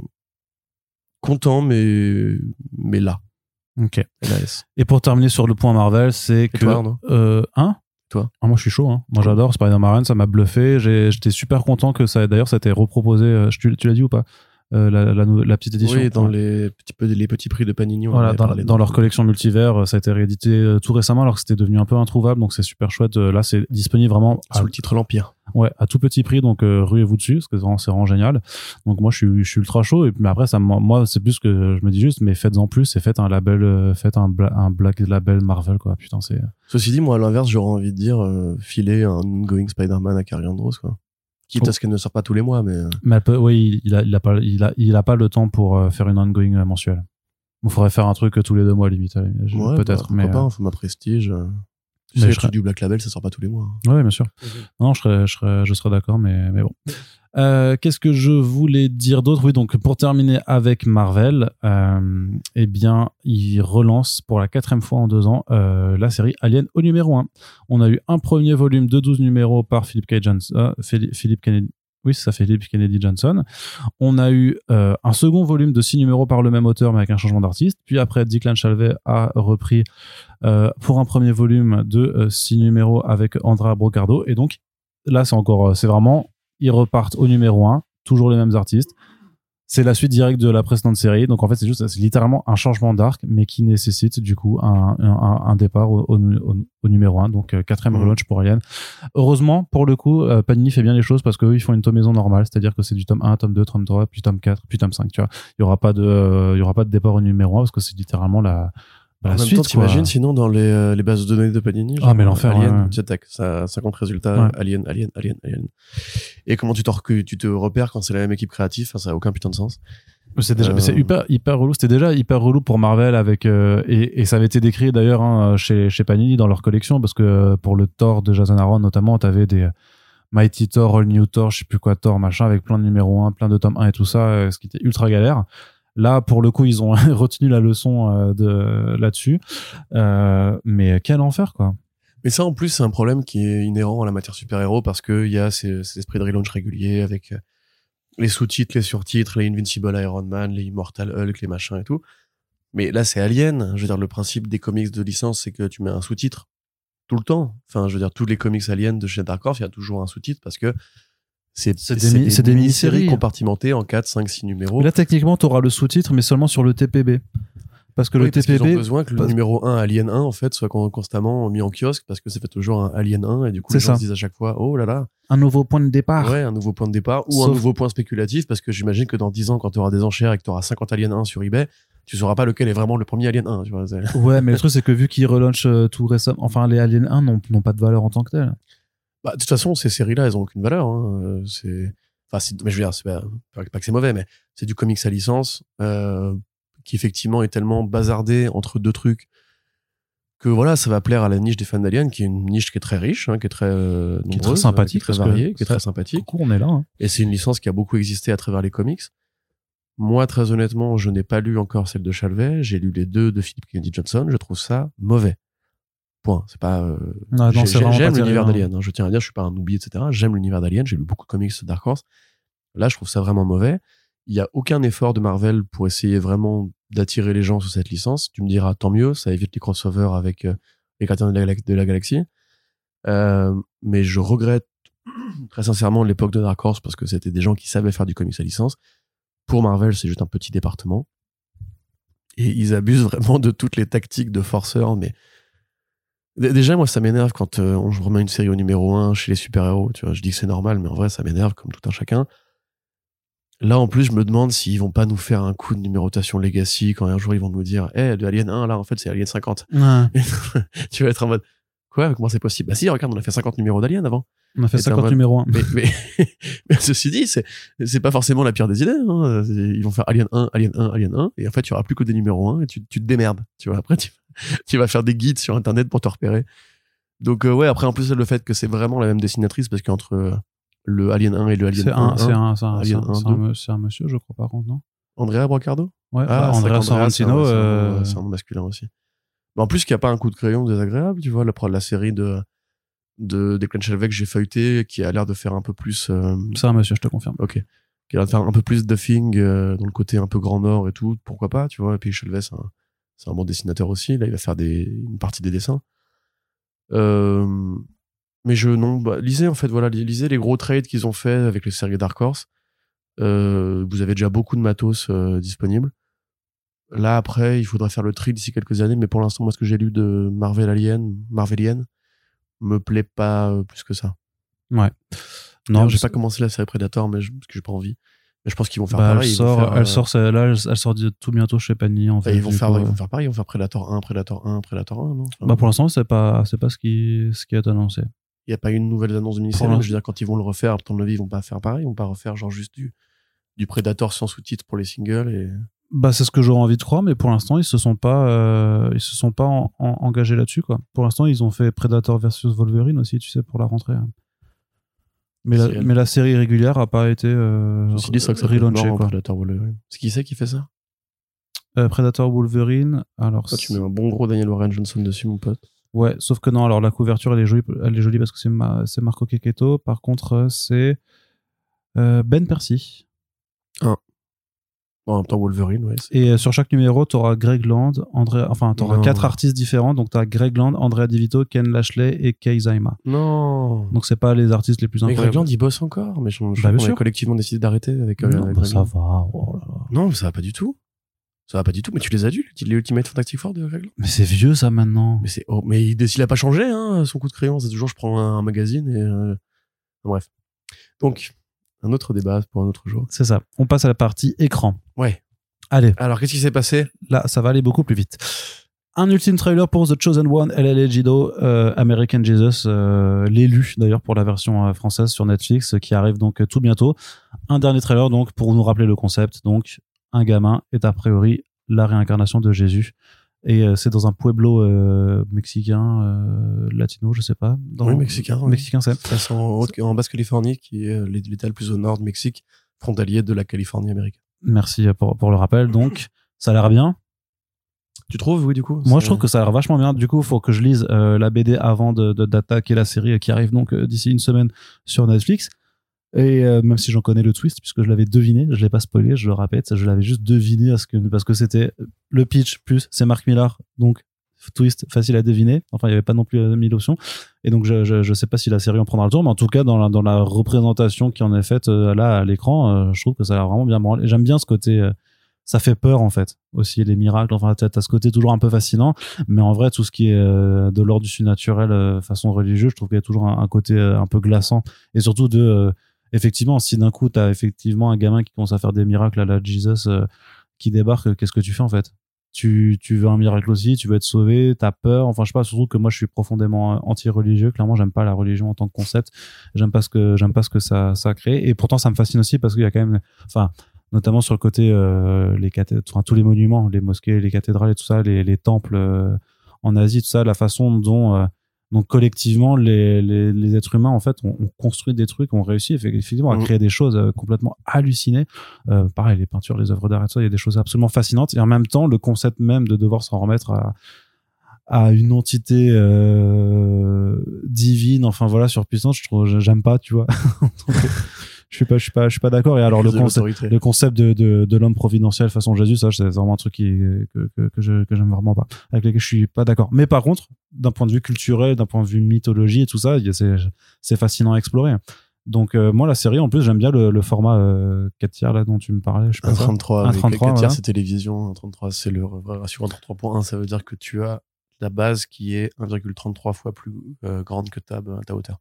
Voilà, enfin bref, euh, Je je trouve que c'est je trouve voilà, ça a l'air, ça a l'air plutôt, plutôt bien branlé en, en, en, en peut-être un mix avec euh, Brightburn et aussi les, les flashbacks de Man of Steel, tu vois, un peu dans, dans ce genre-là. Donc, euh, je sais pas, moi, moi ça me dit bien, hein, mais après, comme je sais pas, vu que c'est Netflix, je, je suis méfiant. Les dernières adaptations de Netflix de Miller, enfin en live action, c'était celui de Jupiter's Legacy, c'était vraiment de la merde. Mais est-ce que, enfin, parce que là, c'est le département euh, latino-américain qui, Ouais, je qui fait le truc. Je- moi, je connais pas la production originale, à part, à part Narcos. Bah, Narcos, le, bien. hein. trailer est tombé en premier sur Ouais. Netflix latino-américain parce que Bah parce que clairement là, ils visent ce public-là. On, a- on l'a déjà dit, le public euh, latino, latino-américain et, et sud-américain de façon plus euh, générale, c'est devenu le, un des nouveaux nerfs de la guerre très clairement identifié euh, Ouais. pour les majors de l'entertainment. Et puis ils se feront sûrement moins emmerder que par les gros culs de ricains euh, catho, enfin protestants qui euh, qui voulaient faire censurer euh, Mark Russell parce qu'il avait mis des, des zigounettes au jardin d'Éden ou Martin Scorsese qui avait reçu des menaces de mort. Enfin bref, c'est Mm. il y a deux, deux, deux compréhensions différentes de la religion entre une petite frontière. Ouais, ça a l'air très sympathique. Moi, je veux pas m'emballer parce que je pense pas qu'American Jesus, le, la soit particulièrement une lecture euh, exceptionnelle et je vois pas trop ce qu'il peut rajouter en fait encore de, sur ce qu'il a déjà dit. Ça me fait penser un petit peu à Good Omens qui aurait été écrit au sérieux en fait parce que Good Omens c'est le même euh, même principe. Les images sont jolies. C'est vrai que le, désert mexicain euh, évoque un petit peu bah, le côté la Judée, Bethléem, tout ça. Donc c'est ouais, ça a l'air de faire des belles images en tout cas. J'aurais pu me passer de euh, Personal Jesus euh, en bande son. Oui, ça, oui, ça, sur le trailer, c'était pas. Oui. Mais bon Ouais. après c'est Netflix. Hein. Ouais. Euh, à voir. Très honnêtement, je sais pas où ça va parce que moi j'ai donc j'ai tout lu d'American Jesus et euh, je même du mal à voir comment il pourrait tenir plusieurs saisons avec ça. Donc il va forcément rajouter. Et ne prenant pas ce qu'il veut rajouter, je vais attendre de voir. Mais je pars pas défaitiste pour autant. Très bien. Trailer surprise du côté de Marvel Studios qui nous fait une nouvelle fournée de petits épisodes pour I Am Groot. Ouais. C'était pas annoncé, c'est vraiment, ça a été annoncé, enfin, c'est, là, ça a débarqué comme ça par surprise. Moi, j'avais pas souvenir que, enfin, non non, plus, ils non. avaient jamais annoncé qu'il y aurait deux saisons forcément. Pour moi, c'était une petite série de shorts. Mais en même temps, ça doit pas coûter bien cher à produire. Non, ça, ça fait passer le temps, pas. ça occupe les gamins pendant une après-midi, et encore. Pas pendant, Pendant un quart 10 d'heure, minutes. Euh, donc là, c'est cinq nouveaux courts-métrages, comme la première saison. Donc de 3 minutes et quelques euh, sans les génériques. C'est ça, avec euh, donc euh, bébé Groot qui explore différents différents environnements. Euh, Il y a eu un trailer effectivement donc qui reprend exactement la même patte graphique. C'est vraiment le générique de Guardians of the, Galaxy volume 2, pardon volume 2, où les épisodes où Groot cherche l'œil euh, de euh, de machin. Donc euh, oui, moi j'ai pas vu la première saison. Euh, j'aime bien l'idée, j'aime bien le, le concept de ces courts métrages. Mais toutes celles et ceux qui l'ont vu m'ont dit que c'était pas du tout mémorable et que tu l'as oublié au bout d'une demi-heure, fois que tu Oui. l'as vu en entier, quoi. Ce que, je trouve, ce que je trouve dommage parce que je crois vraiment que l'inspiration derrière tout ça, en fait, c'est les courts-métrages qui ont été faits sur Maggie Simpson par rapport aux Simpsons. Du coup, en fait, t'as, euh, t'en as un qui est sur Disney Plus d'ailleurs, je crois, où en fait c'est Maggie qui euh, est laissée à la garderie Ouais, et qui fait euh, n'importe quoi. ouais. voilà, qui une petite aventure vraiment façon les moquettes. Et vraiment, c'était un travail d'animation en 2D qui était génial, qui variait complètement du, du form factor classique des Simpsons. Et moi, pour le coup, j'adorais ces machins-là. Je pense que l'idée, ça a dû être ça, tu vois, c'est tu laisses le petit bébé trop mignon dans un, un truc où Ouais, il fait un peu des conneries. Mais dans ce cas-là, peut-être qu'il aurait été plus intéressant de pas le faire avec l'imagerie 3D de- des gardiens. Je pense. Donc voilà, c'est mon avis. Ça arrive le 6 septembre. euh, pourquoi pas, effectivement, ça vous fera pas beaucoup de temps dans votre journée. Et on n'en fera pas de podcast dessus, hein, vous vous en doutez ah bien. oui, là, vu n'y a pas la- forcément 40 000 trucs à dire. euh. Non. On l'abordera peut-être juste dans un front page au pire, comme ça tu le regarderas tout d'un coup, ça te prendra un quart d'heure et puis voilà, ça sera fait. Ensuite, euh, dernière annonce du côté de la série télé, c'est une bonne nouvelle pour The Franchise ou The Franchise, je sais pas comment ça se dira, la série HBO qui nous emmène aux côtés d'une équipe embarquée dans, justement au- dans, dans la création d'un film de super-héros euh, dans une franchise d'univers partagé euh, qui a du mal à, à vivre. Donc avec notamment Ayakash euh, au casting. C'est fait, c'est showrunné par euh, le mec de, euh, de VIP. Enfin voilà, y, il y a des talents de VIP et de Succession qui sont au travail dessus. HBO avait demandé un pilote, ils ont validé le pilote. Bien entendu, ça ne pourra entrer en production effective qu'après euh, que les grèves euh, de, des scénaristes et des acteurs-actrices soient terminées. Ce qui veut dire qu'on ne sait pas vraiment quand ça pourra sortir. Mais moi, ce que je me dis à chaque fois, c'est que avec tout le bordel qu'il y a encore, d'ailleurs, encore à l'heure actuelle, on va y revenir, euh, chez DC et aussi quand même pas mal de, de bordel qu'il y a depuis maintenant quelques années chez Marvel Studios, en vrai, ils ont tellement tous les matos déjà disponibles à l'écriture, quoi. Il y a même déjà des vannes sur euh, la Snyder Cut dans euh, Succession. Ah ouais? À un moment donné, bah, en fait, ils possèdent un conglomérat de cinéma aussi parce que c'est un groupe multispécialiste. Euh, et à un moment donné, ils font la vanne parce qu'ils veulent pas que leur groupe se fasse racheter par un milliardaire suédois. Ils font la vanne en mode genre ouais mais tu sais en ce moment Hollywood c'est compliqué parce que là le film on n'arrête pas d'envoyer de l'argent mais il va falloir tout retourner Euh, là je sais pas si t'as vu la, la cut originale mais elle fait 4 heures et tout enfin, vraiment il y a des D'accord. ouais. t'es obligé de voir d'ailleurs pareil dans Barbie il y a une super vanne sur la, la Snyder Cut. donc je pense qu'ils ont très conscience de enfin chez Warner etc chez HBO du bordel que ça a été de tenir le DCU pendant 10 ans avec tout ce que ça suscite. C'est encore même c'est encore un peu vivant aujourd'hui. T'as encore le cadavre qui bouge qui dit eh je suis encore là non, Ah, bah, il est pas achevé, hein. la paix. Euh, donc ouais alors moi je suis très content parce que bah, c'est une bonne équipe créative. J'ai beaucoup aimé la série VIP série sur la vice-présidente des États-Unis avec euh, Julia Louis-Dreyfus voilà que, que- qui est devenue entre temps la, la baronesse euh, machin Euh, et avec Aya Cash dont je suis personnellement très amoureux depuis euh, depuis You're the Worst Euh, pareil super sitcom extrêmement corrosif ça va te plaire Arnaud, il faut que tu regardes ça et en plus il y a des, y y a galipettes assez régulièrement donc c'est tu es le, la démographie concernée Je me fais caricaturer quand même. mais tu rigoles ou quoi? Les gens savent, Arnaud, c'est fini, voilà. Mais du coup, ouais, Ayakash qui avait joué un- une super Stormfront dans The Boys, qui est une super actrice en général, qui avait un tout petit rôle dans le, le, le- le loup de Wall Street. Pietro Keane, euh, avec une grande gueule, euh, géniale, enfin vraiment super super cool. J'ai grand hâte, j'espère qu'il y aura un, un faux Zack Snyder.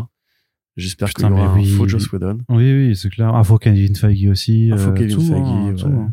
Ouais, J'espère qu'il y aura ouais, c'est la concurrence qui va jouer à plein. les mais oui, non, mais il y aura trop de Un auteur de comics qui touchera que 5000 balles. Enfin, bref.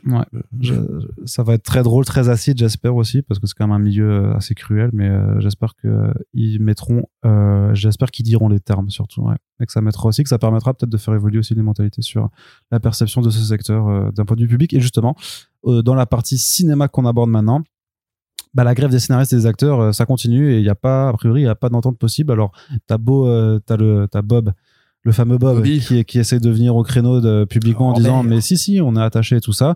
Où on enregistre ce podcast, il y a une réunion qui aura lieu, qui aura cours euh, aujourd'hui, là, donc le vendredi 11 août. D'ailleurs, je crois que je vais l'uploader juste après. Donc, euh, à l'heure où vous écoutez, si vous écoutez le 11 au soir, bah, il y aura la réunion certainement qui sont en train de, de, de prendre part entre donc euh, les représentants de la Writers Guild of America et de la MPTP, donc euh, l'Association Motion, Pictures, Picture machin, là, tu vois, voilà. donc euh, les, les, les gros pleins de sous euh, face à, à ceux qui écrivent les séries qui rapportent justement ce gros plein de sous. Et euh, qu'est-ce que, enfin, vers une sortie de crise, tu crois ou pas? Parce que il y a de plus en plus de projets qui sont décalés. Il y a des séries comme Echo qui disparaissent du calendrier Disney Plus parce qu'en fait elles sont liées à Daredevil, Born Again qui elle aussi est en, pause et donc va, va, prendre du retard. Deadpool 3 qui a été arrêté en plein début de production donc qui prend forcément du retard et qui pourra certainement pas sortir en mai 2024 parce que même si, le travail reprend demain, il y a quand même déjà eu euh, bientôt trois mois de grève. Donc euh, ça fait, euh, on va dire, si on reporte de façon très bête euh, les choses comme ça, ben trois mois de retard pour pour tout. Non, plus que ça, parce qu'après. Mais plus oui, non mais plus parce que mecs parce que voilà, faut redéplacer les, les plateaux loués, les personnes Voilà. qui étaient Et en plus, sur un embouteillage en sortie de tournage pour tous les mecs qui veulent aller en post-prod et qui vont aller louer Ouais. le même labo et tout.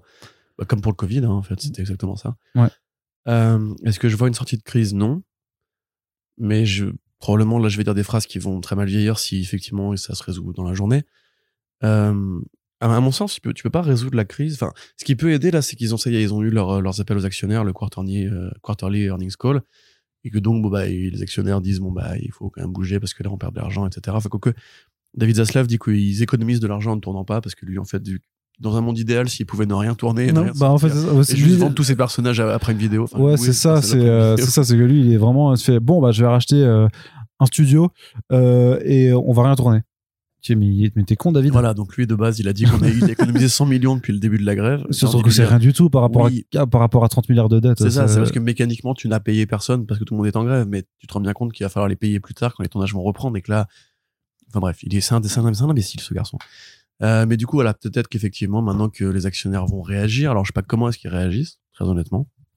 J'ai pas du tout regardé, moi, les, les, les bilans des euh, présentations actionnariales parce que c'est, c'est du langage qui est, qui est assez euh, odieux à lire, surtout qu'en plus, quand tu vois les demandes des actionnaires, parfois, c'est un peu, euh, t'as envie de te pendre. Mm.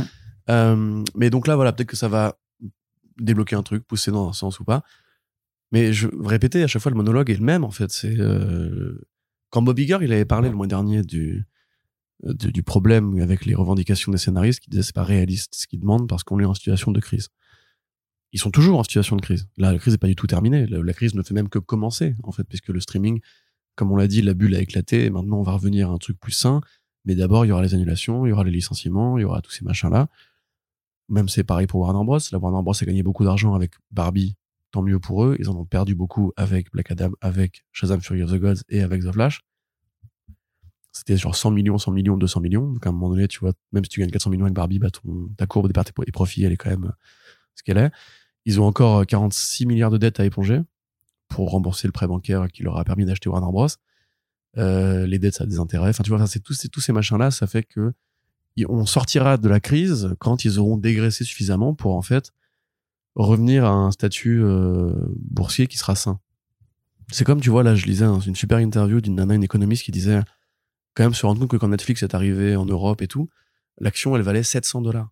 C'est-à-dire c'était pas très loin de Apple et tout. Alors que Netflix c'est quoi? C'est une boîte de prod. Il y a aucun studio qui est valorisé à 700 dollars. Même Disney dans leurs meilleurs jours ils étaient à 200, 300 dollars. La tech c'est très haut parce que c'est énorme, c'est colossal. Mais la culture c'est jamais à ces niveaux-là.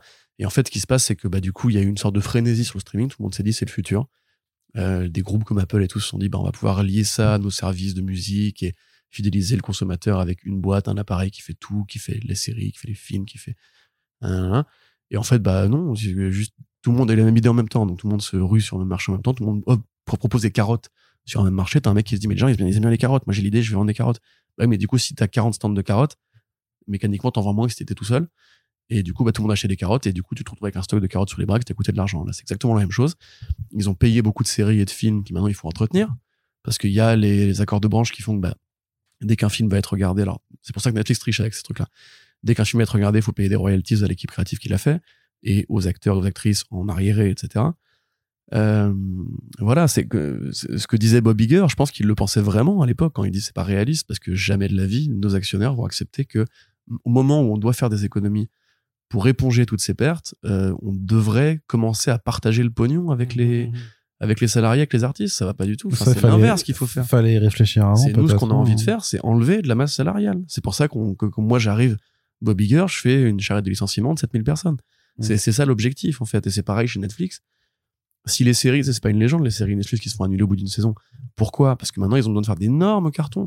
Ils ont besoin en fait, ils ont des graphismes, euh, enfin des graphismes, des graphiques chez eux où il y a écrit telle série va fidéliser donc c'est intéressant de la de l'entretenir. Telle série va occuper une case, tel film va occuper une case. Et il faut qu'on après qu'on choisisse qu'est-ce qui va être rentable pour nous. Une série qui est bonne mais qui fait pas euh, au, au chiffre près l'objectif de rentabilité. Mais rappelez-vous The Sandman. Ils l'ont ils l'ont dit, ils l'ont dit, ça a été un des plus gros succès du mois où c'est sorti. C'était même le plus gros succès du mois où c'est sorti. Et en plus, ils ont, ils ont bien joué leur coup en, gardant un épisode qui fait que la série, du coup, a encore un truc qui, qui, claque dans la durée. Mais rappelle-toi que Neil Gaiman avait dit, mais là, ça leur a coûté tellement cher que euh, il faut vraiment qu'ils pètent le plafond de, des, audiences. Donc tout ça, en fait, ça fait qu'à mon sens, euh, et c'est très pessimiste de ma part, mais quand on que, quand t'es un, une boîte comme OpenAI, OpenAI, que tu tapes à la porte de Warner Bros ou de Netflix, ou même que tu dis dans la presse, écoutez, moi j'ai inventé une technologie, elle est géniale, elle permet d'avoir des idées sur commande. T'appuies sur un bouton, génère-moi un script, et euh, bah, du coup, t'as plus besoin de payer un scénariste qui va du coup, bah, lui, euh, prendre une propriété intellectuelle à terme ou une royalties à terme. Alors que là, tu peux juste avoir ton idée. Alors certes, c'est pas aussi bien que si un humain l'avait faite, mais on s'en fout. T'as déjà la base de l'idée. Après, tu vas engager un scénariste qui va être sous contrat et ce sera pas le créateur. Il va être là pour booster un peu l'idée que t'as donné ton, ton, ton logiciel. Et tu vois, bah, quand, un mec il annonce ça et que justement t'es en situation de crise à Hollywood, mais mais les grands, mais c'est comme tu vois si nous par exemple il y a, je sais pas, OpenAI qui nous dit, voilà, j'ai trouvé une super machine, t'as plus besoin de micro pour, euh, pour enregistrer tes podcasts, tu poses ton téléphone au milieu de la pièce et ça te fait une qualité de son incroyable. Ben, nous, on l'achète, évidemment, parce qu'on va économiser du temps, économiser du matos, il y aura plus des câbles qui vont grésiller. Et à long terme, c'est un super investissement, tu vois. Et les studios, ils pensent pareil, ils s'en foutent de, de, de, l'humanité qui, qui va au bout de ça. Ou même de l'artistique. C'est des boîtes. Enfin, c'est Marvel Studios, c'est pas une boîte saine à, plein de niveaux. On a eu des exemples parce que je veux pas passer pour le, le gauchiste caricatural qui dit les corporations sont méchantes. Nan, Tu peux avoir un fonctionnement humain au sein de ta corporation. Enfin, ça devrait me mettre la règle. Mais Marvel Studios, on a eu des exemples. Ils payent très mal les artistes. Ils ont, ils sont odieux avec les, euh, les effets spéciaux, bah, euh, les réals au lance-pierre, etc. Enfin, je veux dire, la plupart des gens qui ont travaillé avec Marvel Studios, ils n'ont pas gardé une très bonne expérience de ça. En tout cas, disons, je sais pas si c'est la plupart, parce qu'on n'a pas de chiffres non plus là-dessus, mais il y a des témoignages. Et ils ont été de plus en plus nombreux. Donc il y a quand même des problèmes. Peut-être pas pour tout le monde, mais pour suffisamment de personnes pour que ça en fasse quand même des gros titres, de gros journaux et de plus en plus régulièrement. Et puis il y a un comportement mesquin, je veux dire, quand euh, Kevin Feige il fait candidater ses films au titre de meilleurs effets spéciaux, dont Thor Love and Thunder, dont on sait que ça a été un tollé au niveau d'artistes d'FX qui disaient non mais là comment tu veux qu'on rende un mm. résultat correct, etc. Donc il y a aussi un côté sale gamin, tu vois, qui vraiment genre on est on s'en fout, on fait du pognon et on vous emmerde. Et vraiment c'est ça à mon avis. Je pense que c'est très clair. Et en plus, si après on rentre dans les détails de ce que fait Disney à plein d'autres niveaux, Disney, c'est vraiment pour moi, c'est comme Marvel, hein, c'est triste, je veux pas avoir l'air des avoir pris pour cible, mais quand on fait une liste objective et formelle de toutes les critiques qui ont été adressées à la compagnie depuis cinq ans, euh, c'est très triste. Et ce qui est horrible, c'est qu'en plus, c'est eux qui sont responsables de tout ça. C'est eux qui ont dit, viens, on fait Disney+, viens, on met 200 millions par série Marvel, 200 millions par série Star Wars, alors qu'on n'a aucun espoir de rentabiliser tout ça. Et après, du coup, quand les actionnaires s'aperçoivent que ça leur a coûté de temps et que du coup, bah, ça n'a pas ramené ce que ça devait ramener. Ils dégagent Bob Chapek, ils ramènent Bob Iger et ils font, bon, maintenant, on arrête les conneries, tu me vires tout le monde. Et t'es en mode, mais c'est le président qui a pris ces décisions-là, qui a causé les pertes. On devrait plutôt dire au président, non, tu, vas travailler deux ans pour zéro euro parce que c'est ta, ta connerie, en fait. Parce que lui, il est quand même payé 25 millions, tu vois. Mm. Donc, à un moment donné, euh, voilà, je, je, vois, je, vois mal, je vois mal comment il pourrait d'un coup se dire, OK, d'accord. Pardon, les gars, c'est nous Hein, on a euh, des milliards de pertes à cause de, de, nous, en fait, à cause de nos décisions de merde qu'on a faites parce qu'on croyait que c'était là qu'il fallait aller, on avait tort. Donc maintenant, ce qu'on va faire, en fait, c'est on va partager le pognon avec vous et par un système magique de politique keynésienne, euh, les gens vont retourner au cinéma, les gens vont payer, eh, accepter de payer plus cher pour les plateformes de streaming, arrêter de partager les mots de passe et du coup, tout le monde va être très content. Je Mm. ne crois pas une seconde. Vivement le retour du piratage. hein. Enfin, Là, le moi, je l'ai pas quitté. hein. non, non, mais je, moi non plus, mais je veux dire que vivement que ça, là, que ça, qu'ils se rendent compte et qu'ils arrêtent leur connerie, quoi. Ouais. Par contre, le seul truc peut-être sympa à en, retirer, c'est que justement, tu parlais des artistes des, des effets spéciaux qui ont voté pour la création d'un syndicat, ce qui est un fait historique dans cette industrie. Alors, à tempérer, parce que c'est une cinquantaine de, salariés, encore une fois, chez Marvel Studio. Euh, comme quoi, hein, c'est voilà. Je vous conseille du coup l'interview de Stuart Bullen que Arnaud a réalisé pour comicsblog.fr et pas pour First Print d'ailleurs, non? Bah, je l'ai uploadé en audio sur First Print quand même, quoi, Ok. histoire de. Voilà, que j'ai traduite du coup dans la foulée. Euh, ça a été d'ailleurs un challenge parce que moi je, je connais le monde de l'animation, je regarde des vidéos, etc. Mais je suis pas du tout euh, un glossaire vivant. J'ai pu apprendre plein de termes techniques, techniques et justement dedans il explique que son travail à lui. Parce que quand on pense aux effets spéciaux, on imagine un mec euh, chez lui ou en studio avec euh, un détourage de fond vert et des, images à incruster. Mais il y a aussi une partie du travail qui se fait en plateau. C'est ce qu'explique Belen, qui justement lui est superviseur, donc il fait la liaison entre le plateau, le studio, le commanditaire, etc. Et donc sur le plateau, vous allez avoir des caméras qui vont être là pour capter les fonds verts et l'incrustation de l'image. Vous avez plusieurs sets de caméras et tout. Il y a les data wranglers qui vont être les mecs qui vont collecter ça. Vous avez les images de référence qui vont être installées par une partie de l'équipe. Tu as la fameuse, la fameuse boule de tennis. Euh, vous avez en du personnel, voilà, pour être plus simple, qui travaille aux effets spéciaux sur les plateaux de tournage. C'est partie de l'équipe de tournage. Et ben ces gens-là, en tout cas sur une- un tournage qui est, qui est resté anonyme, c'est probablement euh, Daredevil Born Again, j'imagine, mais euh, enfin remarque donc une cinquantaine pour Born Again, ça me paraît beaucoup. Bah, sur un tournage Marvel, peu importe, une cinquantaine d'employés qui étaient Captain America spécifiquement- euh, Brand New Day, là. Ah peut-être ouais. Bah, ceci dit, Deadpool 3, c'est aussi un tournage euh, Marvel Studios maintenant, mais bref. Ouais, mais ça venait à peine de démarrer, donc je sais pas s'il y avait. Enfin, Ouais, parce- moi, je sais pas. Donc une cinquantaine de personnels effets spéciaux de tournage ont décidé de se syndiquer parce qu'effectivement, il y a une fièvre générale de, du syndicalisme parce que en fait, euh, bah, déjà c'est agréable de voir des salariés s'organiser pour lutter pour leurs conditions de travail. Euh, Enfin, je, je sais qu'il y en a que ça énerve. On a reçu des commentaires très agréables d'ailleurs sur le sujet euh, sur le site. Ah bon? Euh, oui, bah, tu sais, quand j'avais fait mon article sur le fait que les IA voulaient, que les mecs voulaient utiliser les IA pour, pour créer des, des figurants virtuels et détruire un corps de métier tout entier, le mec, le mec dit c'est une super idée, il faudrait faire ça, mais franchement, ça serait des bonnes économies, ça sert à rien ce métier, etc. Bref, c'est un mec qui après, du coup, a été shadowban, mais peu importe, pas par moi, mais bref. Euh, Qu'est-ce que je voulais dire? Oui, donc voilà, c'est à tempérer parce qu'évidemment, c'est historique, effectivement, le monde des effets spéciaux n'est pas syndiqué. C'est un truc qu'on a déjà expliqué à plusieurs reprises c'est pas pour rien si justement maintenant tout passe par les effets spéciaux parce qu'en fait c'est un, un métier qui n'est pas syndiqué donc il n'a pas des accords de branche comme les scénaristes, les acteurs, et etc., etc. Donc tu peux, en fait, il n'y a pas de limite de temps de travail. Euh, Rappelez-vous quand on parlait de Spider-Verse, bon, ça c'est l'animation, c'est encore un autre secteur, mais euh, sur Spider-Verse, les mecs qui disaient je fais des semaines de 70 heures, ou alors je fais euh, je fais cinq journées de 10 heures, voilà, d'affilée, c'est comme ça, et parce qu'on n'a pas de protection juridique. Il n'y a pas d'accord syndical qui est fait à ce niveau-là. C'est pareil pour les mecs des FX. Souvent, en plus, c'est même sous-traité maintenant de plus en plus dans des pays pauvres où, en fait, euh, le travail est fait par- par- par des petites mains qui bah, coûtent beaucoup moins cher. hein. C'est, on arrive déjà à délocaliser euh, la main-d'œuvre de ce point de vue-là. Euh, donc, c'est effectivement un, un salariat qui a été très mal défendu, alors qu'il est devenu de plus en plus important, de plus en plus essentiel. Et euh, quand on regarde aussi les profils qui ont été faits de Victoria Alonso, quand on écoute ce qui a été fait sur Ant-Man and the Wasp Quantumania, on réalise de tous les abus en fait qui peuvent avoir lieu dans un monde où en fait il n'y a pas de filet de sécurité parce qu'aux États-Unis il n'y a pas de code du travail hein. enfin des accords salariés notamment le code du travail il y a effectivement quelques protections juridiques mais elles sont très légères. Les États-Unis c'est un pays libéral. Ils considèrent que l'économie c'est pas l'affaire de l'État en tout cas pas à ce niveau-là et que c'est aux boîtes de s'arranger avec le personnel. Ça aux États-Unis tu vois c'est la gig c'est la gig économie. C'est un grosso modo bah on t'engage pour une mission qui va durer 9, 9 à 10 mois pour travailler sur un film. Après, euh, voilà, va là-bas, il y a Pôle emploi et tu te démerdes. Et puis tu peux te virer comme ça, tu vois. Donc euh, c'est aussi ce qu'expliquaient les mecs sur euh, Spider-Verse, c'est que euh, s'ils protestaient contre Phil Lord, ils avaient pas du tout l'assurance d'être encore là pour travailler le lendemain. Donc là, c'est pareil. On pourrait se dire que c'est une bonne chose parce que déjà, ça va peut-être faire tache d'huile, que ça va peut-être un petit peu comme chez Warner Bros. euh, chez Cartoon Network où les producteurs d'animation veulent se syndiquer. C'est-à-dire que c'est pas les animateurs, en fait, c'est les mecs qui sont dans les bureaux. C'est les mecs, en fait, qui sont les interlocuteurs directs des commanditaires, des studios, des financiers et tout, qui eux bah, font un travail en fait. C'est eux qui vont aller recruter les animateurs, qui vont superviser, qui vont réaliser parfois. Genre c'est comme ce que disait Bruce Timm où il disait que même s'il est pas réel sur les films qu'il produit chez Warner Bros, ça reste le réel en fait parce que les limites sont beaucoup plus floues que quand tu es dans une vraie production avec en image réelle avec un mec dans une dans une un fauteuil qui dit action etc. Donc euh, il y a effectivement une, une effervescence par rapport au fait de se syndiquer pour aller taper la gueule à, euh, aux financiers. Ce qui pour moi est une très bonne chose.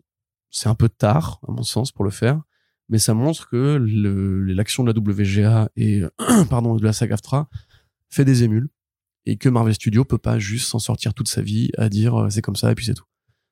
Surtout que là en plus c'est le bon moment parce que les films rapportent un peu moins d'argent. J'ai l'impression que Secret Invasion, tout le monde s'en est battu les couilles et limite ce qu'on va retenir de la série, c'est plus qu'elle a fait un générique en IA et qu'elle a, elle a été la première à briser le vase de Soissons euh, de ce point de vue-là. Ce qui est encore une fois un truc qu'on peut tout à fait lui reprocher et qui montre bien que cette boîte n'est pas dirigée par des humains euh, compatissants et bienveillants. Donc euh, à voir. Moi, je. Alors ils veulent se, se rattacher au syndicat Yatsé. C'est le nom est trop rigolo, Yatsé. Je trouve ça trop marrant. Euh, qui est un syndicat qui représente, qui, représente pardon les chefs machinistes, les les mécanos, les régisseurs dans le théâtre vivant, euh, les concerts et la télévision. Mm. Donc effectivement, c'est logique parce que c'est des techniciens de plateau. Donc ça peut effectivement tout à fait matcher. Si jamais ça devait se, se concrétiser, si Marvel euh, acceptait de ne pas les, les poursuivre en justice pour ça, euh, on peut très bien imaginer que dans, dans 4 ou 5 ans, euh, ce soit beaucoup plus commun pour des, des artistes de FX, enfin des techniciens de FX de se syndiquer. Ouais. Et d'une manière générale, il faut, quand dans un, dans un pays où il n'y a pas écrit sur un code du travail, ne fais pas ça s'il te plaît, ou 35 heures par semaine maximum, euh, il faut se syndiquer. c'est clair. Ça. Affaire à suivre de toute façon. On y reviendra forcément dans les prochains front page puisque c'est du sujet bouillant. Et on termine avec la fameuse Gal Gadot, notre préférée, qui déclare en interview euh, oui, euh, avec James et Peter, euh, on s'est parlé et euh, on va développer ensemble Wonder Woman 3. Ce qui est assez curieux puisque donc à la fin de l'année dernière, on avait appris que Wonder Woman 3 n'était plus en développement, du moins le projet de Patty Jenkins qui effectivement laisse la porte ouverte à un autre Wonder Woman 3 qui pourrait s'articuler dans le DCU de James Gunn ou plutôt euh, juste poursuivre euh, la trilogie euh, en Elseworld juste histoire de conclure la chose. Sauf que ça c'est ouais je sais c'est Marvel. Sauf que euh, Variety est revenu euh, trois jours après les premières déclarations et alors que Gal Gadot continuait dans, dans différentes interviews qui avaient été enregistrées juste avant la, la grève des actrices euh, à dire oui effectivement c'est vu ils m'ont dit il y a pas de souci tu verras Wonder Woman ça va arriver tu n'as pas à t'en faire. sauf que donc Variety qui dit bah alors il y a pas de Wonder Woman 3 en développement il y a rien qui a été promis à Gal Gadot pour un Wonder Woman 3 et aussi et il y a aucune promesse qui lui a été faite il y a eu, y a eu aucune discussion sur le fait qu'elle pourrait reprendre, qu'elle allait reprendre le rôle euh, dans le futur. Donc, donc euh, en définitive, c'est toujours le bordel chez DC. Et, en vrai, moi, j'aimerais pas être. Je pense que James Gunn, il doit être saoulé de ouf. que tout le monde, tout le monde, parce qu'en fait, du coup, là, il est vraiment euh, à un poste où il doit essayer de faire à la fois de mener son propre univers et en même temps essayer de froisser personne sur tous les gens qui étaient là auparavant. Parce qu'en fait il y a tellement de gens frustrés par rapport à bah au fait qu'il y a plein de plans qui ont qui ont jamais été conduits jusqu'au bout. Donc euh, le, le Zack Snyderverse si on veut euh, post Justice League. Mais David d'ailleurs qui continue de dire ouais ma mon ailleurs cut mon ailleurs... genre va de l'avant frérot. c'est qu'il a dit qu'il avait, en avait parlé de James Gunn. James Gunn lui avait dit non c'est pas le moment mais t'inquiète pas un jour peut-être. Ouais c'est ça. Et, et, et, et, du coup t'as as, plein de gens qui disent ah ouais c'est bon ça va venir ça va finir par venir. T'as des, des confrères on a eu descriptif du scénario comme pour la, la Snyder Cut mais ça a l'air éclaté au sol enfin mais au-delà de ça c'est juste que toi c'est que toi en tant qu'artiste mais va de l'avant je veux dire ton film a été victime d'une gestion de merde et tout ça mais mais euh, et de toute façon en plus les, les, trois quarts des gens sont quand même d'accord pour dire que Jared Leto en Joker c'était naze et, et euh, donc personne n'a envie de forcément de voir un film où il est encore plus présent tout le monde est d'accord pour dire que c'est peut-être l'un des pires films de décès. Non, mais le, le, fait est, c'est que son montage, effectivement, n'est pas son montage, vu que c'est le montage de la boîte qui a fait le trailer. On a eu la conduite de prod du truc, et en fait, dès la, la moitié du tournage, Warner Bros avait déjà donné des directives. Il a pas fait le film qu'il voulait faire, c'est tout. Ça oui, non, donc euh, va, va faire autre chose. Quoi. Voilà, va faire autre chose. En plus, il faisait des films pour pas cher. Ce mec-là, il peut facilement trouver du boulot ailleurs, je, ailleurs. Je pense, mais euh... mais donc voilà, donc euh, donc Gunn, il doit en avoir vraiment plein le cul, que tout le monde soit en train de lui faire des doléances pas possibles à tenir et tout ça, que que du coup que tous les médias ou scoopers et tout soient vraiment euh, sur le à, prendre n'importe quelle déclaration, à l'extrapoler pour en faire une fausse actualité et tout ça, ça doit pas être possible, que lui, il a pas le temps d'aller débunker toutes ces conneries. Mais là, sur le coup, quand c'est en plus l'actrice qui vient euh, dire, ouais, si on s'est parlé, ça va se faire, et que là, il a même pas réagi, tu te dis vraiment. je pense qu'il y a eu euh, un, un, échange de coups de téléphone euh, avec Variety en mode, les gars, il faut, c'est pas vrai. Parce que c'est les sources de, Variety qui. C'est les insiders, machin. je pense que chez DC Studios, il y a dû avoir un mec soit qui a reçu un coup de téléphone, soit qui a passé un coup de téléphone pour pas que James Gunn soit obligé d'humilier Gal Gadot euh, en public parce que ouais il y a moyen franchement la phrase en plus genre euh, t'inquiète pas t'es en de très bonnes mains on va faire Wonder Woman 3 mais, mais de quel droit? Est-ce qu'elle invente un truc pareil quoi? Bah je sais pas si elle l'invente si elle l'a mal compris ou je sais pas ou euh, ou si ils lui ont juste dit t'inquiète pas elle est entre de bonnes mains sans toi. oui, peut-être oui. En fait, hein, ce qui a dû être dit en fait. Ça se trouve, elle a, ça se trouve, elle a juste. Il y a aucun plan pour Wonder Woman dans l'immédiat. Bah, il y a Paradise Lost, tu sais, la série HBO Max là. Ouais, mais ça, c'est, sur les origines, non? Oui, c'est sur Themyscira. Mais bon. Et puis c'est très loin dans le temps. Ça. Je veux dire, James Gunn, là, actuellement, il caste euh, Superman Legacy. Il peut pas être partout non plus. Moi, honnêtement, je, suis soulagé. Parce que. Bah, Calelno, quoi. Je, vais pas, voilà, je vais pas encore répéter tout, tout l'amour que je porte à Gal Gadot, qui, voilà, qui est une actrice, qui a une actrice euh, physique, au sens où elle fait des films d'action, voilà, etc. Tant mieux pour elle si ça marche, tant mieux pour elle, voilà, si elle peut, euh, euh, être la nouvelle Angelina, Jolie qui pète des gueules dans le cinéma américain. Je suis très content et pas de souci. Il, en faut pour tout le monde. Euh, c'était une très mauvaise Wonder Woman. Voilà. Le premier film n'était pas inintéressant. Il y avait des trucs qui étaient peut-être un peu à sauver. Mais le deuxième, euh, et, Patty Jenkins, c'est une réalisatrice qui a, qui a fait une John Watts, qui s'est complètement perdue à, à devenir la, la, la soldatesque des studios à la commande. Très, très honnêtement, moi, je suis très heureux qu'elle s'en aille. Et je pense que Wonder Woman mérite mieux. Je pense que je pense que James en a très bien conscience et qu'en fait, il faut juste accepter, aller de l'avant. Elle a quand même eu droit à deux retours, elle, hein, à deux petits clins d'œil en mode dans Shazam Fury of the Gods et dans The Flash. Je pense que c'est bon. On lui a fait le tapis rouge qu'il fallait pour sortir avec dignité. Foutez-nous la paix maintenant. Faites des bons films avec des bonnes actrices et, et, arrêtez avec. Tu vois ce que j'ai? Le, le, cadavre il bouge encore. T'as envie de dire mais les gars stop. Vous avez pas compris c'est un reboot. Tout ce que Gunn il va garder, c'est ses personnages. À, à, le triturer avec un bout de bâton, genre mais laissez-le aller l'enterrer et arrêtez quoi. Les seuls trucs qui vont survivre, c'est The Suicide Squad et Peacemaker et c'est tout parce que c'est à James Gunn. Tout ce qu'il y a eu avant, c'est nul et non avenu. Et même Blue Beetle, il dit qu'il va en le garder pour plus tard. J'y crois pas. Moi, je me demande quand même parce que je pense que c'est pour pas tuer le film avant. Enfin, avant, bien sûr. Voilà, c'est pour dire genre ouais, si, si, quand même, c'est un peu canonique. C'est pour que les gens aillent le voir, hein, c'est tout. un projet de Walter Amada qui devait même pas sortir au cinéma au départ, qui a l'air fauchax comme les blés, honnêtement. Tout pour lequel Warner en France fait même pas de projection presse, quoi. C'est dire, c'est rarissime. Moi, de, de mémoire, y a, ça, ça s'est jamais, ça jamais arrivé. Il fera 150 millions vraiment avec du bol, à mon avis, peut-être un peu moins. Voilà, enfin, c'est, maintenant, il faut tourner cette putain de page. Faites Créature Commandos, faites Superman Legacy, trouvez-moi une Wonder Woman mieux. Et Gal Gadot, elle a une carrière devant elle, il y a pas de souci, elle a ses propres productions en plus c'est trop bizarre de voir tous ces gens qui s'accrochent, qui s'accrochent, qui s'accrochent. Mais à quoi bon, quoi Je veux dire, est-ce que c'est vraiment si essentiel pour elle de jouer Wonder Woman? Elle l'a joué dans combien? Cinq films? Bah, elle doit être contente, quoi. Oui, bah, elle kiffe le rôle, c'est normal, et c'est normal, ça reste quand même. ça se voit pas, hein. C'est une icône de la pop culture absolument, euh, enfin, que tu peux, que tu peux pas ignorer. Mais oui, effectivement, c'est vrai que, euh, mis à part le fait qu'elle ait fait ses, ses films, est-ce qu'elle, est-ce qu'elle en joue comme Ryan Reynolds vis-à-vis de Deadpool, tu vois? Pas, non, pas tant que ça, non, effectivement. Puis il y a d'autres franchises à trouver pour elle, elle est dans, elle est dans le bon, le, la, bonne vibe pour devenir une, comme Charlie Theron. Bah, les bankable, de toute façon, ça, c'est pas un souci, C'est ce côté, hein. voilà, la nana quarantenaire qui botte des culs, ça peut être super cool à Hollywood. Il y a des films Netflix qui sont faits pour ça. Elle peut avoir sa franchise John Wick-like euh, au féminin, ça peut être très sympathique, y a pas de souci. Mais maintenant, Wonder Woman, c'est même, quand est-ce qu'elle avait signé? En 2014? C'était il y a quasiment 10 ans. Il faut tourner cette page. Faites comme Ben Affleck, il a compris très tôt, lui. le meilleur d'entre nous, le meilleur d'entre nous. Donc voilà, le DCU ne sera jamais mort tant qu'il y aura Twitter. C'est ça. Très bien, on en a terminé pour ce podcast. Euh, on a déjà fait les laïus sur les partages et tout ça, donc euh, on ne vous le refait pas pour la conclusion. Vous pouvez euh, couper court, sauf si vous voulez vous, vous écouter le générique pour le plaisir. Mais en tout cas, on espère que ça vous plaît toujours, et si c'est le cas, vous savez ce qu'il y a à faire. Merci à toutes et tous de nous avoir écoutés, puis on se dit à très bientôt pour les prochaines émissions. Ciao Salut